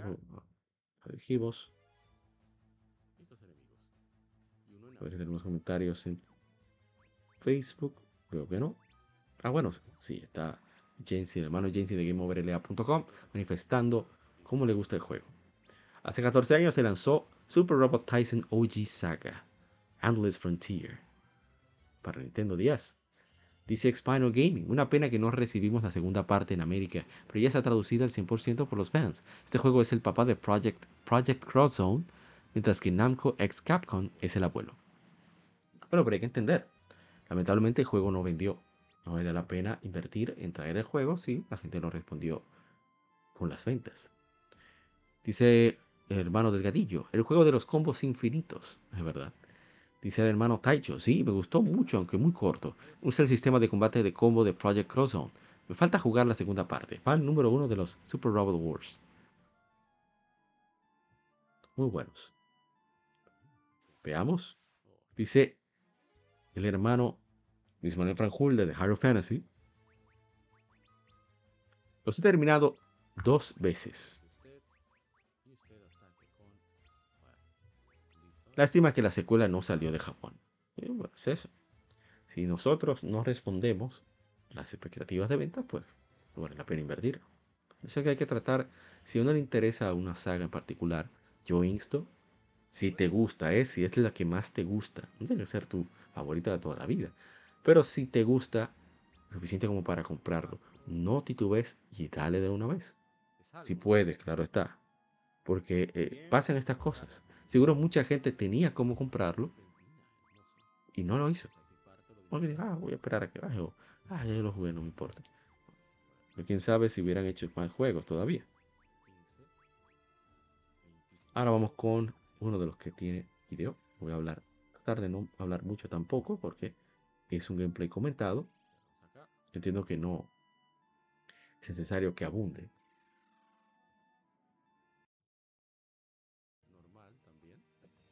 Bueno, aquí tenemos el gameplay. Hace nueve años se lanzó Child of Lights, eh, un RPG y plataformas desarrollado por Ubisoft Montreal y publicado por Ubisoft para PlayStation 3, PlayStation 4, Wii U, Xbox 360, Xbox One, PlayStation Vita y Microsoft Windows. La versión que están eh, viendo, escuchando es la PlayStation Vita. Luego lanzado Nintendo Switch en octubre de 2018, un dicho anuncio conteniendo pistas de una secuela. utiliza el UbiArt Framework. La historia del juego se lleva a cabo en la tierra ficticia de Lemuria. Aurora, una niña que despierta en Lemuria después de morir de una misteriosa enfermedad, debe recobrar el sol, la luna y las estrellas que han sido secuestradas por la reina de la noche con el fin de regresar a casa. O sea, no que la reina lo secuestró con el fin de regresar a casa, sino que debe de encontrar cómo bregar con la reina para poder regresar. ¿eh? Esperar eh, esos cuerpos celestes. Hace ocho años. Un momento, vamos a ver si hay algo de Child of Light. Creo que no. Muy bueno Child of Light, me gustó. Es interesante, un RPG. Eh, es un juego corto, es un juego que está abundante de contenido, pero está muy bien trabajado a nivel técnico, estético, en estaciones de Yoshitaka Amano, maestro Yoshitaka Amano. La música es muy, muy buena, el gameplay es bastante sólido. Muy bueno. Bien. Xenoblade Chronicles X se lanzó hace 8 años en Japón. Eh, Monolith Soft. Dice el hermano Taichu. Juegazo, lo jugué muy poco, pero me pareció una joya de RPG de mundo abierto. Necesito que lo aporten a Switch. Yo estoy de acuerdo. En Switch iría muy bien. Ojalá logren adaptar esas cuestiones con la tablet. A ver. Dice Jorge Gómez, tengo 1600 horas jugadas en Xenoblade Chronicles X. Bárbaro, qué criminal. Dice da, eh, Dani Ezio Auditore, entendí online de ese juego. Online solo lo usas en las misiones del Barracuda Blade y poder reclutar a otros Blade.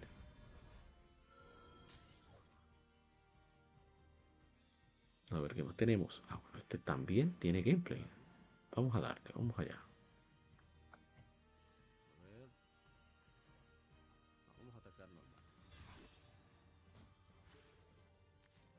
Este vamos a poner algo de la música.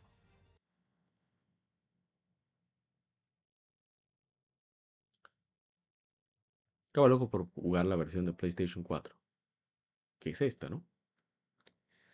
Hace 26 años se lanzó en América Wild Arms para el primer PlayStation. Es un RPG con tema del viejo oeste desarrollado por Media Vision, publicado por Sony. Es uno de los primeros RPGs en PlayStation y de los pocos con el tema de viejo oeste. El juego presenta gráficos 2D para gameplay normal, mientras que las secuencias de batalla son renderizadas en 3D. Llevándose a cabo en el mundo de fantasía de Fulgaia, Wild Arms sigue las aventuras de una banda de aventureros llamados Dream Chasers, que andan por el mundo en búsqueda de emoción y fortuna. Tengo de fantástico este juego. Vamos a ver qué nos dicen en Instagram. Bueno, no dicen nada, un merengue sin letra.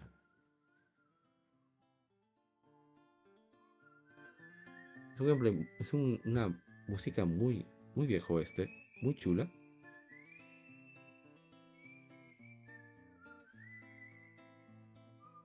Gameplay es básico por turnos. Lo que tiene es una acumulación de acciones. Es decir, bueno, vamos a poner el gameplay. Bueno, vamos a darle. Qué lindo, es muy chulo, es muy lindo. Sí, sí, lindo, sí, bueno. Bonito, lindo. Todos los Wild Arms tienen, tienen excelente. Bueno, por lo menos los tres que he podido probar tienen excelente intro y música.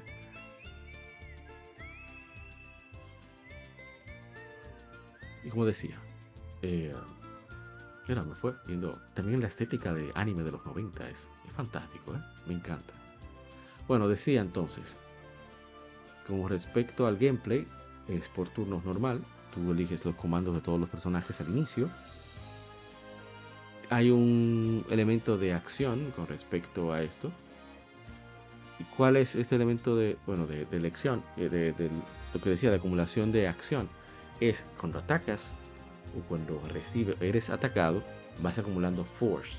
El force se acumula con el fin de para poder realizar acciones especiales. Por ejemplo, la joven que vieron ahí, Cecilia, rubia, ella es la maga del grupo. Pero ella tiene una habilidad especial cuando está en el primer nivel de Force, que puede un objeto, el efecto de un objeto puede afectar a todos en el grupo. Y eso es genial, porque Así, en un solo turno, puedes recuperar a tres personajes a la vez. Eso es fantástico.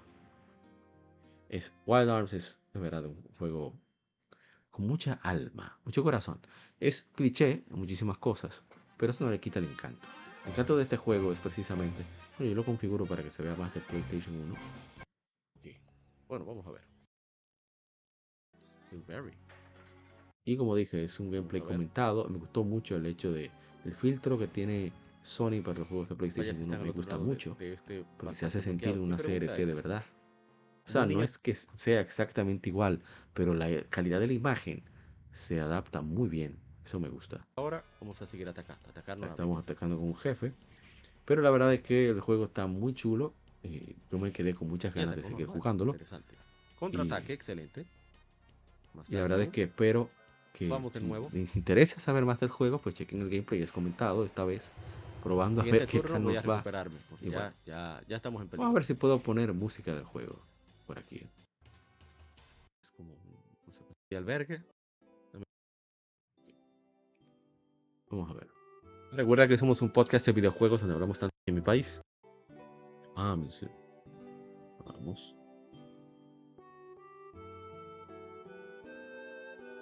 Parece que no está. Qué mal, qué mal. Solo quería decirte gracias. ¿Qué sabes de este lugar? La música de Wild, interpretaciones, pero no veo en mi país. Podcast. Sé sobre todo. buscando la música para escuchar. Ahí está. Quiero ver si. Quiero ver las interacciones con otras personas. Lamento, no puedo hablar. Lamento, pero tenemos que. Entiendo yo. Es historia. Recuerda que somos. Entiendo yo. Historia acerca de los fines era cierta. ¿Te vas por eso? Una música muy nostálgica, muy bella. Muy bien trabajada. ¿eh? La música de Wild Arms está disponible, creo, no estoy seguro, en, uh, Spotify. Voy a buscar ahora mismo, en un momento. Me puse a tratar de si lo encontraba, pero fue fallida la misión. Recuerda que somos un podcast. Ahí está. Chaser.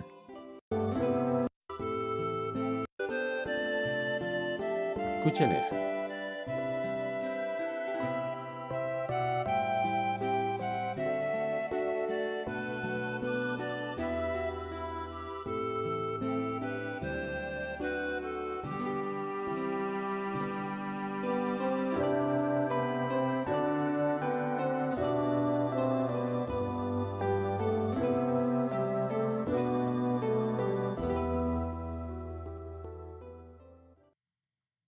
Magia de la maestra Michiko Naruto. Dice Masamune Prime. Esa, Eso no era un zombie, esa pieza es fantástica. Pero Hay que dejarse de cosas.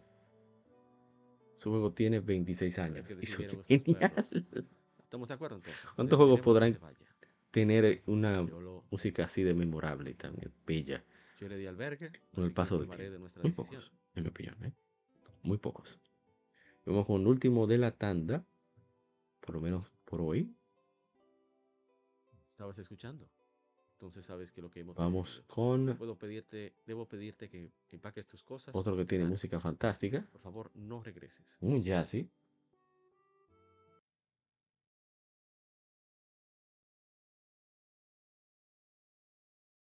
Se ve bien. De manera que el piso. Bueno, no voy a hablar mucho, solamente leer la que Hace 25 años se lanzó en América Breath of Fire 3. Es un RPG desarrollado y publicado por Capcom para el primer PlayStation. Es el primero de la serie Breath of Fire en desplegar gráficos en 3D y tener voces. El título fue desarrollado por el director Makoto Ikehara y presenta una banda sonora inspirada en jazz por los compositores internos Yoshino Aoki y Akari Kaida. En 2005 fue lanzado para PSP en Japón y el año siguiente en Europa. Aquí duró 10 años para que salga, ¿eh? aquí en América. Digital en la PlayStation Store. La historia se lleva a cabo en un mundo de fantasía donde los humanos viven junto a criaturas antropomórficas y centra la historia en Ryu, el último de los Brood, una raza que puede transformarse en poderosos dragones, mientras busca por el mundo para descubrir el misterio de su gente y reunirse con su familia adoptiva. Juego muy bonito, ¿eh? Tiene un mensaje de, eso, de, esos lazos fraternales que se hacen con, con aquellos con los que pasas duras circunstancias es fantástico en ese tema. No hay un arco principal de enemigos, dice ahí, sino que, que son pequeñas historias que tú vas eh, contando resoluciones, mucha exploración, eh, muchos enfrentamientos. Es muy entretenido el juego y se ve, es hermoso. Tiene, de los, eh, tiene sprites bellísimos, sin duda. tenemos viajeros a tapa. Y bueno, voy a dejarlo aquí. Esta efemérides. Este ha sido todo por el lado A. En el lado B vamos a tener una conversación, un enfrentados, otro que enfrentados. Esta vez vamos a enfrentar, bueno, vamos a discutir sobre qué preferencia tenemos. Si juegos relativamente lineales, como este Breath of Fire, donde el guion principal sigue una sola línea, no, no hay poder de decisión, si hay contenidos que tú puedes optar por realizar o no. O títulos donde tu decisión influye en el, en el arco principal, como The Witcher, eh, quizás Chrono Trigger podría caer ahí, Dragon Age, por ejemplo, Mass Effect y cosas por ese estilo. Así que, bueno, vamos a dejar hasta aquí esta efemérides y nos veremos en el lado B de este episodio número 157 de Legion Gamer Podcast, el gaming no sube. Así que nos veremos en el lado B. Están muy propensos la muerte de sus enemigos.